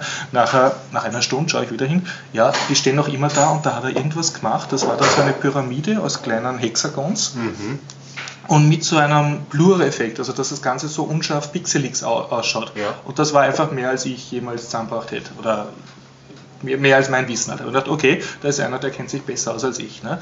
Da habe ich gesagt, ja, macht's mal weiter, cool und so. Ja. Und dann nach zwei Stunden stehen die immer noch, tun immer noch blendern, haben inzwischen schon drei verschiedene Blender, äh, Blender Sessions offen. Auf jedem ist ein anderes Modell. Ja? Und eins ist ja ganz wild und eins ist halt so, eins haben sie extra gemacht für, für neue Kunden, also wenn irgendein Kind was blendern will, das ist ein Würfel, da gibt es was einen, Einfaches. Ja, im Blender gibt es einen Affen fix fertig, kannst einen Affenkopf, Susanna heißt der, kannst du einfach erzeugen und dann kannst du ihm im Edit-Mode so den Nase vergrößern oder so. Ja? Und beim anderen, da hat er so eine Art Dead Star, so einen Todesstern gemacht äh, mit lauter so affenköpfig-förmigen Auswüchsen und so. Hat alles recht wild ausgeschaut. Ja? Auf jeden Fall plötzlich ist dann in der Schüssel dort und in der Schüssel fallen so Partikeln rein und Wassertropfen und kommen raus. Und ich schaue noch so, aha, ja. Dann rede ich ein bisschen mit dem, mit dem Typen, der da dazugekommen ist und er hat gesagt, ja, naja, ja, er hat, also irgendwie hat er nicht einmal eine gescheite Schulausbildung gemacht ich habe es nicht so ganz kapiert, was er macht. Es war nichts äh, Technisches, sondern er hat gesagt, ja, ich, ich bin gern zu Hause und schaue gern YouTube. Und dann habe ich mir halt ur viele Blender-Videos angeschaut und ich habe mir alles selber beigebracht. Ja. Und habe gesagt, war super, du hast das alles voll selbst gelernt aufs Internet. Ja, Klavierspielen auch. hat sich selber Klavierspielen beigebracht. Ja. Und dann habe ich so ganz schüchtern gefragt, ja, äh, wie ist das? Ich würde auch gern unterrichten. Kann ich, kann ich für dich oder also kannst du mir ein paar Blender-Kunden geben? Und habe ich halt gesagt, naja, es macht jetzt nicht viel Sinn, dass ich dir meine Kinder gebe, ne? aber wenn einer mal mehr einen weiterführenden Kurs will, kann ich ihn gern zu dir schicken. Mhm. Du musst halt einmal einen, einen, einen Gewerbeschein lösen oder so irgendwie. Ne? Ja, na, ich bin erst 17 und so. Ne? Auf jeden Fall habe ich die zwei dann halt einfach am Stand lassen und nachher haben sie mir dann erzählt, ja, es sind mehrmals Leute vorbeikommen und die haben ihn dann gefragt nach der E-Mail, weil sie wollen das machen. Also er praktisch ein, war praktisch ein Business-Inkubator. Und eine, ganz konkret, eine Studentin wollte dann auch irgendwas äh, mit 3D-Software wissen, habe ich gesagt, du gehst gleich zu dem Kollegen, der kann 3D, das. Ne? der Mann ja, von 3D. Der Mann von 3D. Und, äh, und dann war Sonntagnachmittag und so, und da ist dann schon ein bisschen weniger los am Sonntag. Und dann habe ich gesagt, na, wart jetzt im MetaLab, weil da ist am Sonntag ein Blender-Kurs, ne? da solltet ihr eigentlich beide hin, wenn euch das interessiert. Und ich gesagt, na, gehen wir vielleicht nachher. Ich gesagt, geht's jetzt? Ich meine, den Stand kann ich jetzt allein schmeißen auch, das, da ist waren sie noch da, ja, also, waren, waren genug Leute da. Und dann sind sie zum, ins MetaLab gegangen und das war überhaupt, das habe ich vielen Leuten erklären müssen, wo das MetaLab ist, ja gleich neben dem Rathaus, aber viele Kinder wissen das nicht. Ja. Oder Mama haben es davon gehört und waren aber noch nie dort. Ne? Und ich habe gesagt, da geht's einfach rein, die machen euch eine Führung und so. Und so war es dann auch, zumindest die zwei Burschen, die ich hingeschickt habe. Die haben gesagt, ja, sie haben angeläutet und dann hat einer aufgemacht, so ein typischer Nerd, also ein Freak. Der hat gesagt, ihr seid aber jung, seid ihr zum ersten Mal da, wollt ihr eine Führung? Und sie, ja, Jackpot! ja, und dann haben sie gesagt, ja, und der hat uns den 3D-Drucker gezeigt und bla bla bla. Also die waren jetzt voll. aufgenommen worden. Und, und äh, ja, und dann hat der, der eine gleich gesagt, ja, ich kenne mich mit Blender aus und der Typ, dort, der die Führung gemacht hat, hat gesagt, ja, na, dann kommst du gleich und machst gleich den nächsten Blender-Kurs und so, also gleich, gleich rekrutiert sozusagen und ich denke, so gehört sich das. Also Das ist gut, aber der, das hat der schon Community was Gutes getan. dass dieser Blender-Kurs ähm, parallel zu Hat- hat- hat, hat Tradition, oder? Also parallel zur Game City ist glaube ich nicht Absicht, sondern eher Zufall, aber Wirklich jedes ja, Jahr, ja. weil vor zwei Jahren, wie ich dich besucht habe, war auch schon dieser war auch schon. Blender-Kurs. Vielleicht ist Absicht. Keine Ahnung. Also Ja. die, die, die, äh, das MetaLab hat extrem wenig mit der Game City zu tun. Es waren drei Typen Gar sogar vom Ja, gar nicht. drei Typen waren vom, vom ab. MetaLab Ich meine, der Gedanke da. ist eh ganz gut, wenn, das, wenn, wenn man das zusammenlegt. Ich meine, das hat Ja. sich ja ideal ergeben. So Das MetaLab hätte auch einen, einen Stand verdient auf der Game City, einfach weil es extrem nahe liegt. Und es waren auch drei, zufällig drei Typen da, die haben gesagt, ja, wir schauen, vielleicht können wir irgendwelche MetaLab-Flyer herbringen, aber sie haben es dann nicht geschafft, wahrscheinlich sind gerade die Flyer alle ausgegangen. Wie schaut es mit dem Supertron-Stand an? War der, war der Ich habe ihn nicht gesehen. Hast Ich du habe ihn den auch nicht Schon? Also entweder er war halt nicht da oder er war so versteckt, dass wir ihn nicht gefunden haben. Okay. Ja, aber auf jeden Fall, ähm, ich werde mich jetzt bemühen, dass zumindest die Free Software Foundation nächstes Jahr einen, einen Stand auf der, auf der Game City hat, so unabhängig von mir. Das, das wäre mal ein großes Anliegen, weil das einfach extrem wichtig ist. Und ich finde, ich meine, und dort, wenn man dann dort arbeitet, kann man auch die Leute ins MetaLab lotsen, beziehungsweise das MetaLab sollte eigentlich auch schauen, dass es auf der Game City präsent ist, weil müssen, sollten sich ja auch für, um Nachwuchsarbeit kümmern. Und ja, Ja, sicher. ja, und, und Game City ist halt dadurch, dass wirklich Hinz und Kunst hinkommt, ist es halt einfach ein super Rekrutierungspool. Mhm. Also ich kann's die überhaupt jeder- Ja, ich kann es überhaupt jeder, jeder Organisation empfehlen, die irgendwie eine Form von, von Jungmitgliedern auch sucht oder pflegen möchte im technischen Bereich. Jetzt.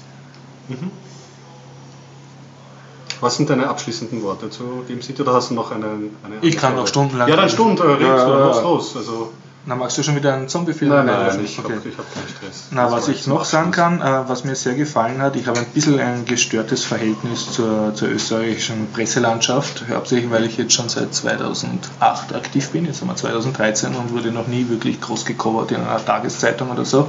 Liegt wahrscheinlich daran, dass ich ein Einzelunternehmer bin und nicht, nicht so wichtig wie jetzt die neueste Koalitionskrise oder das neueste Xbox-Spiel oder was halt immer die Zeitungen voll macht. Und was mir halt sehr ähm, sehr gefallen hat. Es waren professionelle Pressefotografen unterwegs. Also ich habe jeden angequatscht, der irgendwie eine stärkere Kamera gehabt hat. Und einer hat mir dann gesagt, hat gesagt na, sind von der Presse? Der ist am Sonntag mit so einer riesen Kamera rumgerannt. Und ich gesagt, ja, ja, muss am Sonntag arbeiten, ja, Kronenzeitung, ja. Hat sich jetzt mein Mitleid auch in Grenzen gehalten, aber er wollte absolut nichts wissen von mir. Und gedacht, okay, ich muss dem jetzt nicht irgendwie lästig sein und auch so sozusagen die, die Fotografen, die jetzt von irgendwelchen großen Medien engagiert waren, da den Event zu covern, die haben sich wirklich nichts geschert um die Leute, die da viel Geld zahlen für einen Messestand, um dort präsent zu sein. Was für mich ein bisschen traurig ist, weil ich gebe da jetzt viel Geld aus, um eine Öffentlichkeitswirkung zu haben und genau die kriege ich nicht durch die österreichische Presselandschaft. Mir ist bewusst, dass, dass man bei einer freien Presse kein Recht hat, gecovert zu werden. Ja? Ja. Aber trotzdem, es, es Aber nervt. immerhin Radio hast du geschafft, oder? Radio ORF habe ich geschafft, ja. Die Ja, Anna wenigstens ein, ein, Ja. einhaken. Die, da haben die, auch, die haben auch leibende Leute. Ja. Mir da fällt mir aber noch ein, dass die Presse immer unwichtiger wird. Ja? Also Ja. der Internetpresse sozusagen, Da- da ja, die, die aber keine Presse ist, weil sie haben keine Presse mehr. Ja? In dem Sinn, wo jetzt Papier mit einer Presse bedruckt wird, sondern da ist alles nur virtuell. Ja. Ja, unwichtiger muss man halt immer auch im langsamen Prozess sehen. Also kleiner Gag jetzt für Nicht-Österreicher, äh, es gibt in Österreich eine Zeitung, die heißt Die Presse, von der reden wir jetzt überhaupt nicht. Ne? Wo, auf, auf was ich hinaus will, dass mir der Horst auch erzählt hat, dass auch immer mehr Leute dort waren, mhm. die ihre eigenen YouTube-Kanäle gemacht haben. Halt, du nimmst mir das Wort aus dem Mund, das ist voll super. Red, red weiter, das ist gut. versucht haben, äh, selbst zu recherchieren und mhm. ihre Eindrücke zu veröffentlichen und ihre Dinge selbst zu machen und zu präsentieren. Ne? Was sie interessiert und nicht was jetzt den fadisierten genau. Kronenzeitungsfotografen betrifft, weil es eh nicht gedruckt wird, ja, weil wem interessiert die Game City in Wien eigentlich niemand, ja. Jetzt einmal von diesen äh, großen Verlagen her gesehen interessiert es ja gar niemand, ja. Und das habe ich sehr interessant gefunden, dass irgendwie die Facebook-Gesellschaft erwachsener wird und jetzt versucht, ihre eigenen Dinge zu tun. Ne? Nicht also nur mein Tagebuch, ich gehe jetzt aufs Klo und da ist mein Foto von meinem Hund, ja? ja. sondern wirklich versuchen, ihre Gelüste an Dingen, damit meine ich jetzt, ah, mich interessieren Spiele, also mache ich eine Reportage, so gut ich es halt kann, versuche mich zu präsentieren und das zu präsentieren. Das finde ich cool. Und ich finde es echt toll, dass äh, Konzerne solche Plattformen zur Verfügung stellen wie Google, dass man seinen Kanal machen kann und das auch tun kann. Ne? Also ich habe auf der letzten Republik auch einen Vortrag gesehen, wo sie diese YouTube-Szene beleuchtet haben und noch zwei junge Videoblogger, oder drei waren das insgesamt, eine Bloggerin und zwei Videoblogger interviewt haben. Und es ist schon faszinierend zu sehen, was für eine Reichweite die erreichen. Mhm. Da ja. kannst du mit einem schriftlichen Blog, das sind andere Ligen, die sie ja. innerhalb kurzer Zeit requirieren können. Und ja, ich nehme mir auch immer vor, wieder mal reinzuschauen. Ich habe überhaupt keinen Überblick. Also diese mhm, gesamte YouTube-Video-Blog-Szene, YouTube ich bin da echt ähm, uninformiert. Ich leider auch, ja. Und wir wurden letztens im MetaLab angesprochen. Äh, wir, wir veranstalten im MetaLab immer die Smart Home Stammtische. Der nächste ist diesen Mittwoch. Mhm. Das ist der dritte, glaube ich. Kann das sein? Kann sein. Morgen ist, na, morgen ist Montag der erste, das ist Dienstag, müsste der zweite sein. Am Mittwoch, den zweiten. 2.10. Um 18 Uhr in MetaLab, Ratterstraße. 6. Mhm. 6. Ist das der Smart Home Stammtisch. Und da wurden wir von einem schon angesprochen, ey, ich habe meine Webseite angeschaut, ich habe ja gar keine YouTube-Videos. Ne? Sage ich, ja, sollte man mal welche machen, weil man stand, da stand der Typ schon mit einer Kamera da, ich war aber schon ziemlich müde. meine, naja, heute, heute nicht, ja, wenn es geht. Weil ich, mir ist einfach nichts mehr eingefallen, ich war schon ganz müde. Ja, und äh, also ich, ich, der war auch jünger, ja. Mhm. Und ich muss sagen, die Leute stehen drauf, wahrscheinlich. Und wir sollten das OSD vielleicht auch einen YouTube-Kanal machen. Oder hat Thorsten schon angelegt? Weiß ich gar Angelegt habe ich ihn, aber wir haben noch kaum Inhalte. Wir haben noch nie ein Video gemacht. Es gibt aber schon Leute, die Videos gemacht haben ja, über OSD. Ich habe letztens ein Video gefunden über das Merkur-Board, wie jemand ein Video gemacht hat, wie er mit einem Merkur-Board äh, ein anderes Merkur-Board anspricht und durch einen Druck auf einen Taster über IP mhm. Protokoll ein anderes Board die LEDs zum Leuchten bringt und hat darüber einen Drei-Seiten-Bericht geschrieben in Englisch auf seiner Webseite war ganz happy und hat das vorgeführt. Also es gibt Leute, die machen da Videos drüber. Mhm. Gerade bei Hardware-Geschichten natürlich bietet sich das an, weil da ja. es bringt, bringt, diese visuelle Ebene noch wirklich einen Mehrwert an Informationen. Mhm, mhm. Und vielleicht, äh, wir haben ja diesen Mittwoch wieder ein Treffen. Mhm. Ja, vielleicht stellen wir da was auf die, auf die Beine. Ja. Sehr cool. Also YouTuber geht am Mittwoch ins MetaLab. Vielen genau. den Harald. Mhm. Ja, und die Lösungen immer präsentieren. Ja, ich möchte das Thema aufgreifen. Äh, also das hat mich jetzt, ich habe einen anderen Beweggrund. Ich, ich bin jetzt nicht so privacy, äh, wie soll ich sagen, fasziniert. Ich bin eine kleine Firma, ich möchte viele Kunden haben, ich möchte Geld verdienen, ich möchte davon leben, ich möchte viel Öffentlichkeit. Ja, also ich hab, oh, das ist mir gar nicht aufgefallen, Horst. Und Öffentlichkeit. Nein, nein, ich bin eine, ich bin eine Rampensau, oder wie sagt man das? Ja, mediengeil. Ja. Also wenn ich eine Kamera sehe, dann denke ich, äh, Kundenmultiplikator, her damit. Ja. Mhm. Und wenn äh, auf der Game City natürlich, wenn ich jetzt jemanden mit einer halbwegs, äh, einer etwas größeren als normalen Kamera gesehen habe, habe ich mich sofort angequatscht, na, bist du YouTuber, bist du Privater, bist du Presse und so. Und viele haben dann gesagt, ja, na, ich, ich habe einen YouTube-Channel, aber ganz privat oder ich habe einen Blog, aber er hat noch keinen Namen oder so, also ganz, ganz bescheiden. Ne? Mhm. Und ich habe natürlich jeden gefragt, na, möchtest du mich nicht interviewen oder so, oder möchtest du was machen und so. Und viele haben, haben mich dann auch interviewt oder wirklich brav gecovert und manche haben das schon letztes Jahr gemacht, die haben mich dran, die haben gesagt, ja, wir haben dich eh schon letztes Jahr gehabt und so. Einer ist auch ganz lieb hergekommen und hat gesagt, ja, wir waren letztes Jahr schon da und ich habe mich einfach nicht erinnert. Ne? Ich, ich habe mich an seine Freundin erinnert, aber nicht an ihn. Ne? Und, und dann habe ich gesagt, aha, ja, gut. Und er hat gesagt, ich wollte nur sagen, ich habe letztes Jahr angefangen, einen Artikel schreiben über dich. Und er gesagt, ja, okay, super, finde ich voll leibend. Ja, und, und er wird jetzt bald fertig. Das ist ein Langzeitprojekt. ja, ja, so ist halt Der Langzeit. große Gatsby. Jetzt sollte Weil, man weil da ist halt was, da ist was dazwischen gekommen und er hat seinen Namen gewechselt. Und dann viele, viele Schüler zum Teil, ne, die, die gesagt haben, ja, äh, wir interviewen dich jetzt. Ja, ja, super, wir interviewen dich jetzt. Und dann so untereinander, ah, ah, was fragt man da? Oder? Dann, wenn man es Ja, macht, bekommen die, die, Ja. Und was- nachher habe ich natürlich gesagt, also hier habt ihr mein Kartal und äh, bitte schickt mir einen Link, wenn es das veröffentlicht hat. Ich verlinke euch dann auf meinen YouTube-Kanälen und so, und auf meinen Blogs und alles. Und dann, ja, naja, äh, äh, wir, wir, wir haben noch keinen Namen und, und, und, und auch überall alle, ja, wir haben noch keine Visitenkarte und äh, wir, wir sind noch dabei, uns den Namen zu überlegen. Also viel, viel noch sehr am Anfang. Aber was ich schon beobachtet habe, was wesentlich stärker war als die vorigen äh, Game City-Messen, nehmen wir hier noch auf ist, dass die vierte Gewalt, also die, äh, wie soll ich sagen, die freie Presselandschaft, die die Aufgabe hat, eigentlich die Demokratie am Laufen zu halten, eigentlich. Ich Also würde es gar nicht als Presselandschaft bezeichnen, ja, sondern als Open Source. Ja. Das heißt, diese Videos sind ja frei zugänglich. Viele davon darf man wiederverwenden von diesen Leuten. Dann, Ja. Und ich würde es einfach als Open Source Community Bewegung bezeichnen. Nein, ich, ich, ich meine es jetzt grundsätzlich. Diese also, YouTube-Kanäle, die dich interviewt haben und die Ja. sowas machen möchten, die einen Blog machten, Waren auch, auch machen Blogger möchten, und ja. so, ja.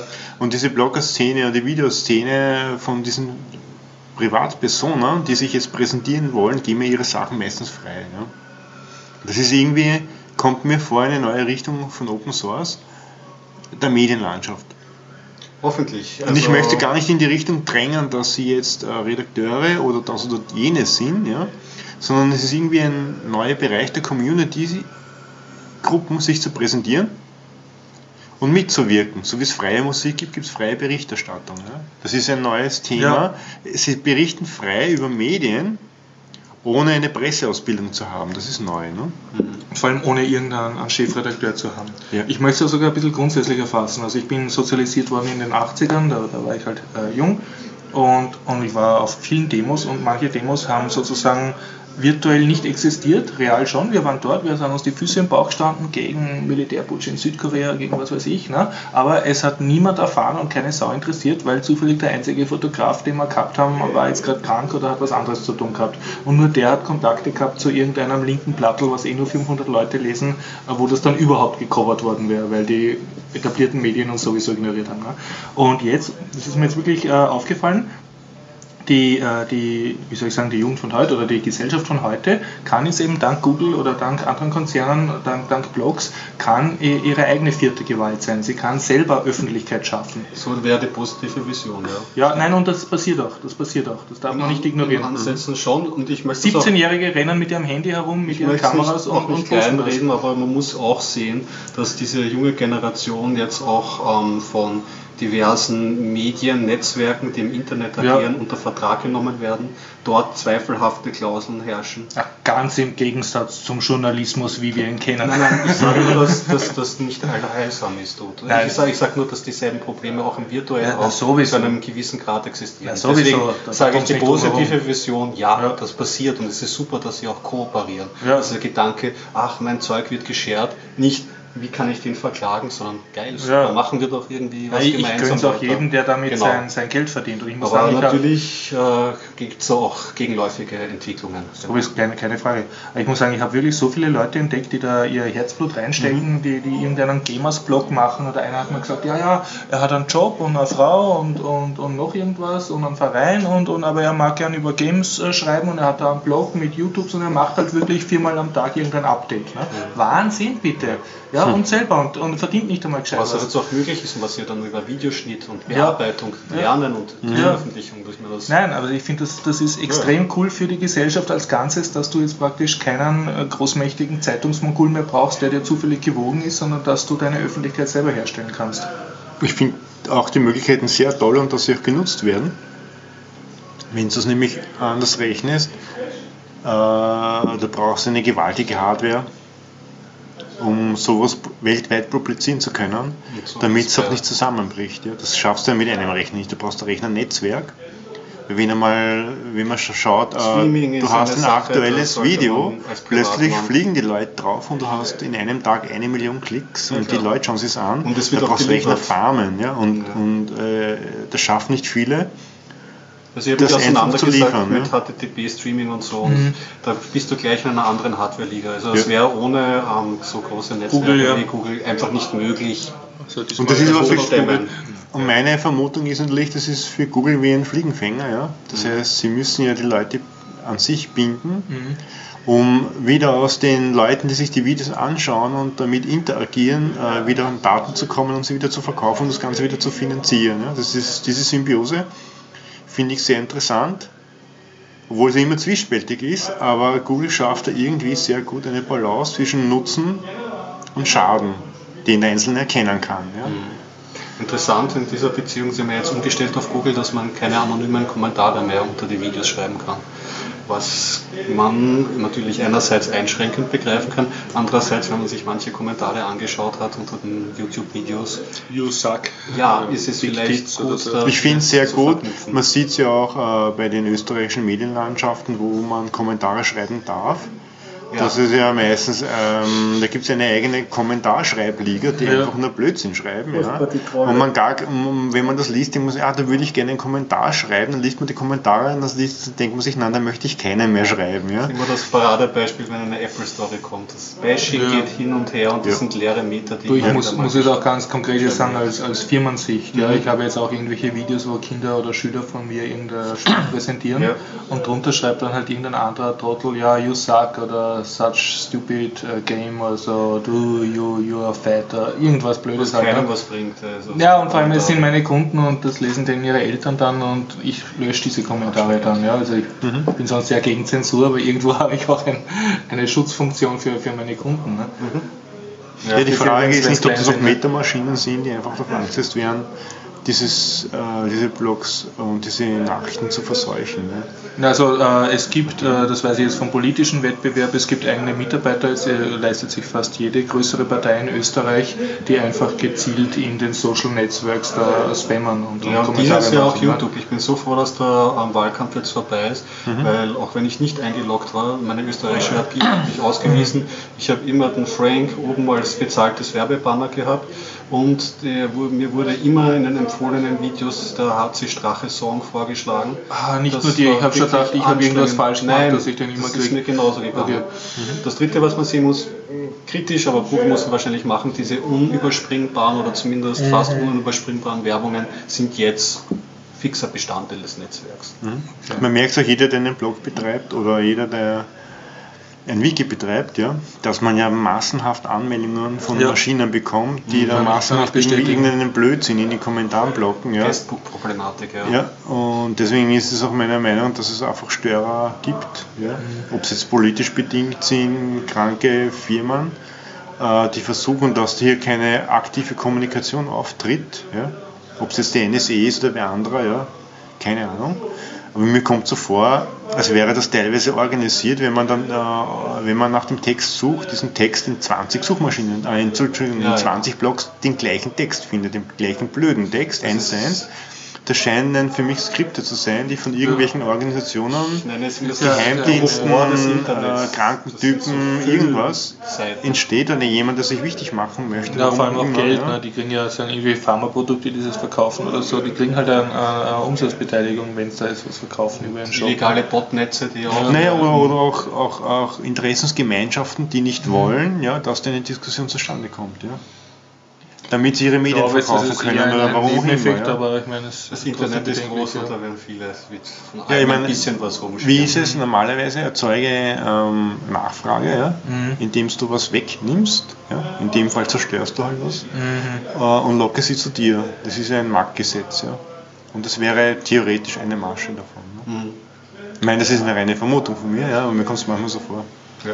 Vielleicht zur Erholung einen Zombiefilm? Einen Zombiefilm? Oder zwei? Ich gebe mal einen und den letzten. Okay. Und der besten, eigentlich den besten Film dann. Habe ich eigentlich schon erzählt, aber, der, aber der letzte geht. Okay, The Hole. Ähm, der Hole, das Loch. Ja, ist schon 2009 rausgekommen. Okay. Ist von einem gewissen Joe Dante. Und Joe Dante kennt man, weil der hat in den 80er Jahren äh, sehr berühmte Filme gemacht, wie Gremlins 1. Ja!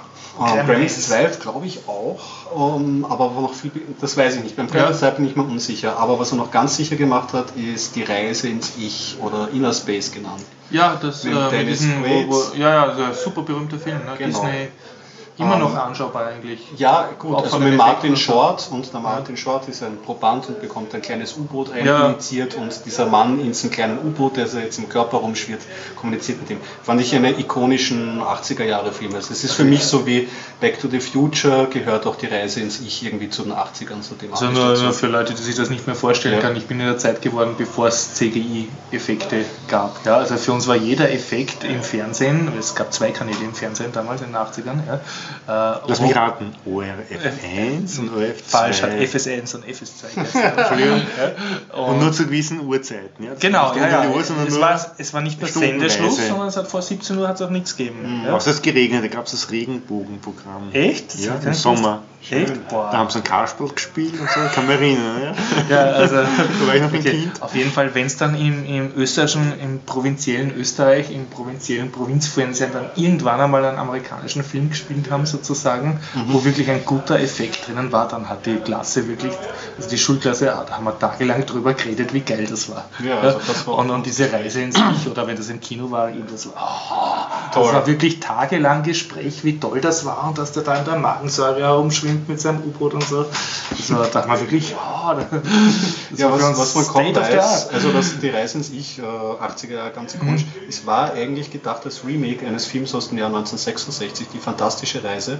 Und das hat dasselbe Thema, aber auf eine ernste Science-Fiction-Weise. Okay, auch ein Team von Wissenschaftlern muss eine Krankheit von einem Typen heilen und wird auch injiziert im Körper. Ja, und dieser Joe Dante war dort auch anwesend, ähm, anschließend im Interview, und das hat den Film irgendwie aufgewertet. Also The Hole, worum geht es in The Hole? Eine Familie zieht in ein Haus ein, ähm, das sind zwei, ein 17-Jähriger und ähm, sein kleiner Bruder ist glaube ich so 8, 7 bis 8. Und die beiden Jungs entdecken im Keller eine verschlossene Tür mit zehn Schlössern ver, ähm, verschlossen. Die sperren sie dann auf und äh, versuchen herauszufinden, wie tief dieses Loch geht und kommen drauf, dass es unendlich quasi finden sie keinen, keinen Boden in diesem Loch. Und dann beginnt das Loch Lass mich raten, Sie schmeißen einen Stein rein und man Dinge. hört nie das Klingen? Oder? Ja, das ist Okay. ja natürlich ein klassisch, wie man das genau, Ja, ja. genau so nämlich dann Kommt versuchen, irgendwie oft, mit der Angel auch Aha, versuchen sie ein Ding runterzulassen mit Taschenlampe und, Und? so und da rumzufinden, finden nichts. Okay. Und äh, es beginnen dann seltsame äh, Dinge zu passieren. Mhm. Also da kommt auch eine junge Nachbarin ins Spiel, die das ähm, auch entdeckt, das Loch mit den dreien und so. Es ist ein, wenn man die äh, Gremlins angeschaut hat, auch so ein bisschen ein familienkompatibler Mhm. Fantasy-Horrorspaß. Fam- Family es ist ja wirklich ein Ja. eigenes Genre und du hast halt dieses äh, 80er Jahre Thema schon. Also es spielt schon in der Jetztzeit, aber man merkt einfach die traditionellen Wurzeln von Joe Dante. Und äh, kein Muss zu schauen, aber mit dem Hinterwissen, dass er den Gremlins 1 gemacht hat, war es ganz lustig. In, in, der, Nach, ähm, in der Nachbesprechung, wo er dann anwesend war, haben natürlich viele Leute sich nach Gremlins 3 ähm, Gefragt, erkundigt. ja? Aber da sagt er ja, das hat er schon so oft gehört. Es wird wahrscheinlich kommen, aber weiß nicht von wem und wann und überhaupt. Da liegen die Rechte nicht bei ihm, oder? ich weiß es nicht, wie genau die, da die Lage ist, aber er hat ganz, er war eigentlich ganz wortgewandt und das hat den Film dann auch irgendwie in besserem Licht dastehen lassen. Er hat dann noch ein bisschen geredet, was die Problematik ist bei Projekten mit Kickstarter Filme Mhm, mhm, finanzieren mhm, zu lassen, dass es nicht so trivial ist und Ja. das war dann noch interessant. Ja. Cool. Das war der Joe Dante. Also war richtig so eine Podiumsdiskussion nach dem Film. Richtig, genau, da hat er Cool. sich vorne hingesetzt und haben die Leute dann. Und die Leute haben sogar gefragt, also das hat mich ja verwundert, Ja. in Österreich ist es ja nicht so mit der Interaktivität offen und bei Fragestunden Ja. und solchen Sachen, aber da waren die Leute echt motiviert und da kam, kamen noch interessante Sachen zutage. Mhm. Ja. Ja, jetzt haben wir Themenwechsel. Ich, kann wieder, bin noch nicht fertig mit der Game City. ja, wir können nachher der, mit der Game City weiterreden. Äh, Ich habe ein kleines Erlebnis zu berichten, ja, was Hardware betrifft. Ja, soll nicht gelangweilt werden durch Stunden. Ja, ja, da, da, Da danke, können, danke. da können ein paar Knackige da- Themen rein. knackige Themen rein. Genau, rein. Lass mich raten, äh, rede mal ein bisschen über Hardware, ne? das ist nicht so genau damit wir so Äh, Hardware reden wollen, was das man angreifen Danke, kann. Ja. danke. Und ja, es war folgendes. Ähm, es gibt Atmel-Prozessoren, es gibt die Dragon, Dragon Programmer, ja. das sind aus Asien gefertigte Programmer, mit denen man ziemlich alle das programmieren kann. Mhm. Da steckt man USB an und dann kann man mit AVR Dude oder WinAVR oder was auch immer unter verschiedenen Betriebssystemen programmieren. Okay. Ich habe ein MacBook Pro, habe darauf Linux laufen, das VC, was sehr gut alles unterstützt, Mhm. stecke ein Programm an, Pff, geht nicht richtig. Ne? Irgendwas so was Blödes, ne? Warum ist das so? Damit. Und denke mir, ja, Programm geschossen, Meckerboard kaputt oder was auch immer, ja. Dann fällt mir ein, Not, das ist ein Notebook, ja. Notebooks haben ja meistens Strombegrenzungen drin. Ne? Die Festplatte geht aber eine externe Festplatte im USB mit einem Anschluss, der Programmer nicht. Ich habe nicht gedacht, dass, dass der so viel Strom braucht. Ja. Steckt das Ganze auf dem Linux-Server an, Mhm. der ein Stand-PC ist, ein Mini-PC, geht. Hm? Meine Erfahrung, Vorsicht mit Programmen auf Notebooks.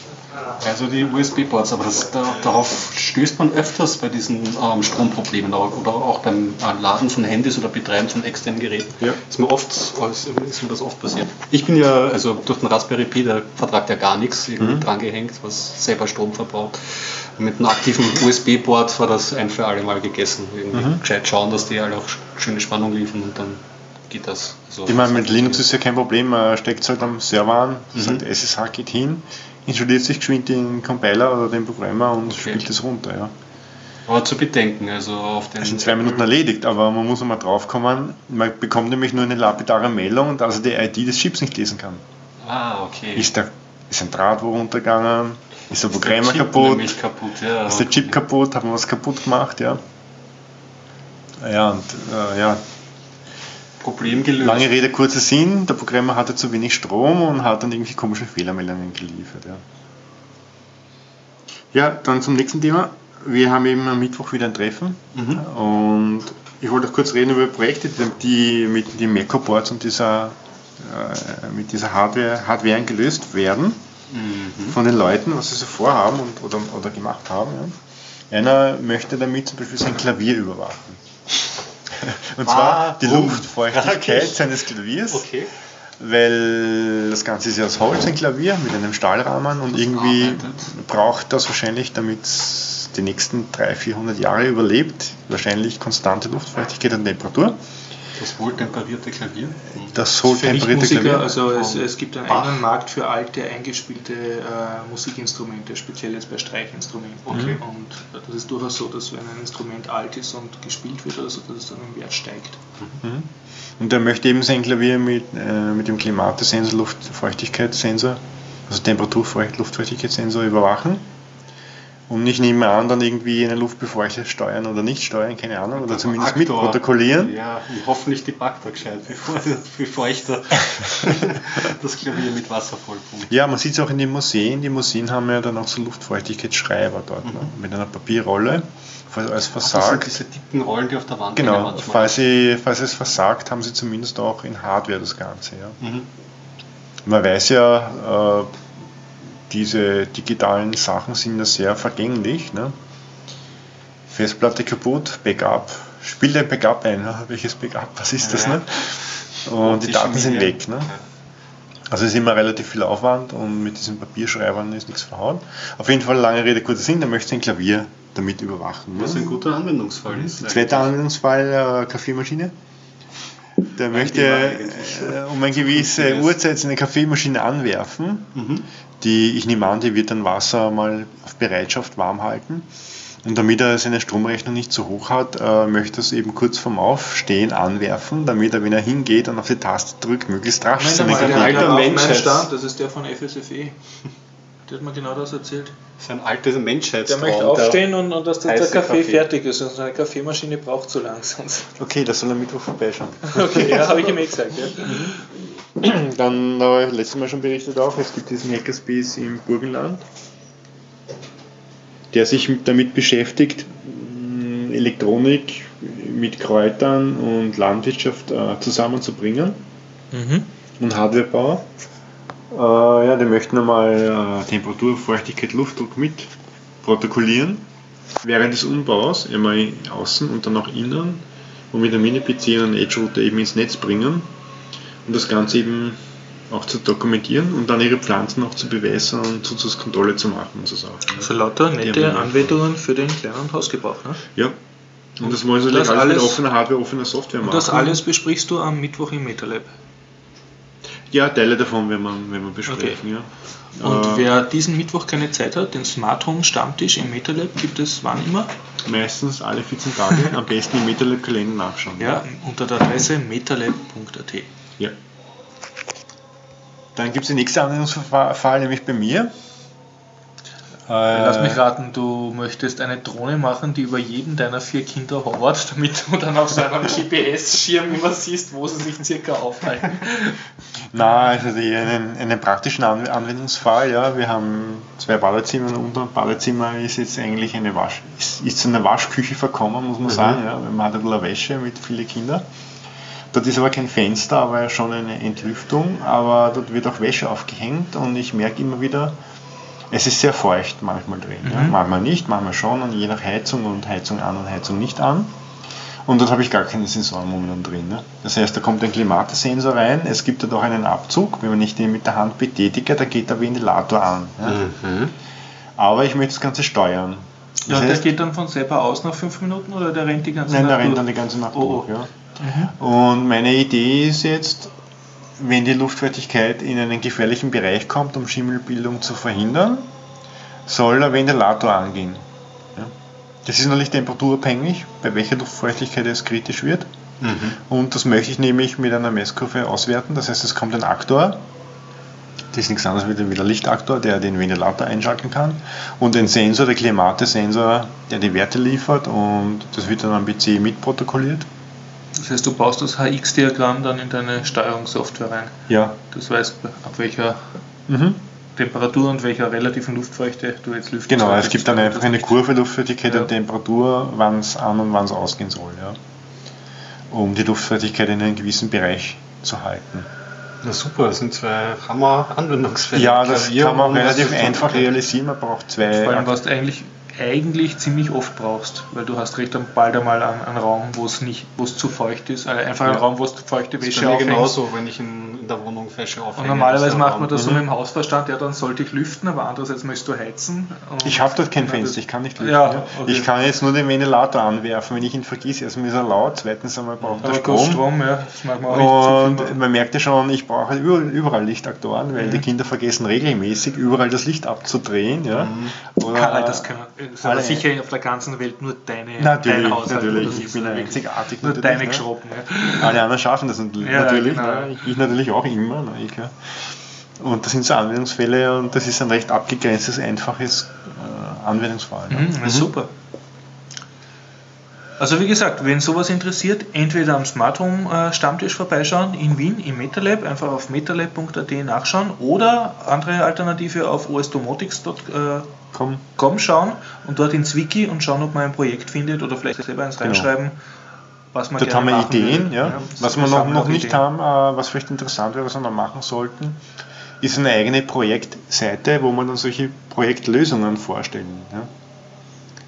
Weil wir haben zwar jetzt dort die einzelnen Aktoren und Sensoren drin und Ideen, was wir noch alles bauen wollen, aber irgendwie haben wir dort nicht äh, die Lösungen beschrieben, wie das Ganze Mhm. jetzt zusammenspielt. Ja, das wäre interessant zum selber nachbauen sozusagen dann. Ja, das ist gut. Mhm. Und was wir noch für Projekte haben für den Herbst, äh, ist eine neue Rollladensteuerung. Mhm. Das heißt, die wird jetzt gerade entwickelt, da kann man Rollläden steuern, ja, das ist zwar nichts Neues. Aber das Neue daran ist, dass es eben auf IP basiert, dass es offene Hardware, offene Software ist, man selbst an der Hardware und Software herumbasteln kann, Mhm. wie man es möchte und kann. Und eben die ganze Freiheit hat, das anderweitig auch zu verwenden. Ne? Das Home wird smarter. Das Home Smarter, ja. Dann das nächste Projekt ist der Roboter Kexi. Ah ja, den gibt es ja auch Ja, noch. den gibt es auch noch. Kommt da auch so vor, als hat der Harald einen gewissen Redetrag. Äh, das ist der, der die Linien auf, der, auf dem Fußboden sehen Genau, kann. das ist ein Line-Follower, ja. Und da werden wir auch antreten bei der nächsten Robot-Challenge in Wien.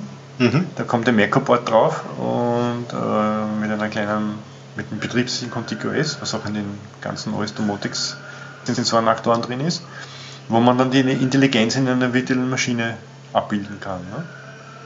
Und je schneller man den Parcours schafft, desto besser ist es dann. Ne?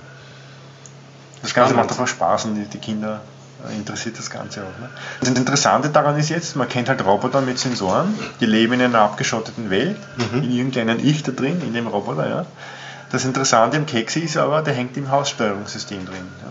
So wie der HAL 2000. falls ihr interessant, ja, genau. Also ist interessant wieder die- eingebaut, sondern er ist in einem Roboter, der Also der Roboter löst sich wieder auf und hat die Augen und Ohren mit externen Sensoren irgendwie. Ja. So was ich auf der Game City eben eingeredet habe, du kannst einen Bewegungsmelder in der Küche eine Bewegung meldet, obwohl die Katze im Körperl schlafen sollte und sonst niemand in der Küche sein, kannst du dann den Keks hinschicken ja, und mit einem Handy, ne, der filmt und hast sozusagen ein mobiles Invasorenvertreibungs- oder Identifizierungssystem. Ja, das Interessante ist, der Roboter ist auf seine Sensoren, die er eingebaut hat, nicht beschränkt, sondern kann auf die Sensorik und Aktorik, wie man es möchte, der gesamten Umgebung zugreifen, die man ihm zulässt. Ja. Ja. Er könnte auch einen Rasensprenger anlassen, keine Ahnung was, ja, wenn man das möchte. Katzen vertreiben. Katzen vertreiben, anspritzen, keine Ahnung was, ja. Oder flüchten, wenn die Kinder heimkommen unter die Couch, damit er nicht zerstört wird, zertrampelt oder irgendwas oder gefolgt hat für Der ihre Fantasie sind keine Grenzen gesetzt. ja, ja, und das ist eben das Neue. äh, Es gibt ja Haushaltsroboter. Aber das Interessante wäre ja, wenn, das, wenn der Haushaltsroboter auch mit der Umgebung und auch den agierenden Personen interagieren kann und sich daran hält. Weil zum Beispiel meiner Frau ist es nicht recht, wenn so ein Roboter vor ihren Füßen herumfährt, wenn sie jetzt in der Küche Das steht oder, oder jetzt durch die Wohnung geht und dann irgendwie Nervt. nervt, genau.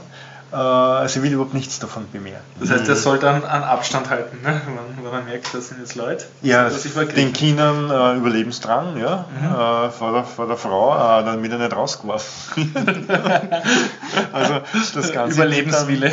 Dann, Überlebenswille, ja, das nimmt dann ganz interessante Dimensionen an. Ja. Das heißt, er sollte eigentlich nachts, wenn sie schläft, dann so zrr, zrr, plötzlich so in der, in der Küche herumputzen. Ja, oder wenn man einkaufen ist. Oder Genau, wenn ja. nicht merkt, es ist ruhig, es ist ruhig. Und dann tut Ja, der die wenn- Hänselmännchen. Man hat zu Hause ein Stück Technologie. Ich glaube, da ist es doppelt und dreifach wichtig, dass man da auf offene Technologie setzt. Einerseits natürlich, um es mit anderen Aktoren und so Mhm. verknüpfen zu können, um sich da ähm, neue Möglichkeiten zu schaffen. Zweitens, es ist halt ein Stück Technologie zu Hause. Wir erinnern uns an die Kinect mit ihrem Auge, das nicht abgedreht werden kann bei der neu kommenden Xbox, was sie eh schon, glaube ich, jetzt so halb zurückgenommen haben. Aber man Mein- möchte ein, ein mehr Stück Klebeband löst das Problem schon. da schon, da schon, aber bei anderen Technologien ist es nicht so einfach. Da ist es schon angenehmer, glaube ich, und für mich auf jeden Fall ein besseres Gefühl, wenn diese Technologie halt für mich durchschaubar ist, offen. Ja. Deswegen machen wir natürlich auch offene Hardware, offene Software. Jeder kann sich so nachbauen, äh, Bausätze kaufen, wenn er die Hardware nicht bauen kann.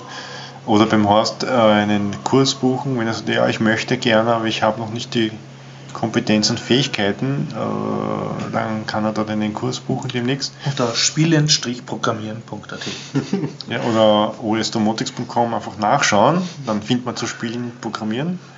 Das heißt, wir werden demnächst die Seite Keksi aufmachen und das Ganze dokumentieren. Momentan gibt es ein paar Prototypen. Nimmst du nicht den Mund sehr voll? Mach mal, wie liegt das auf?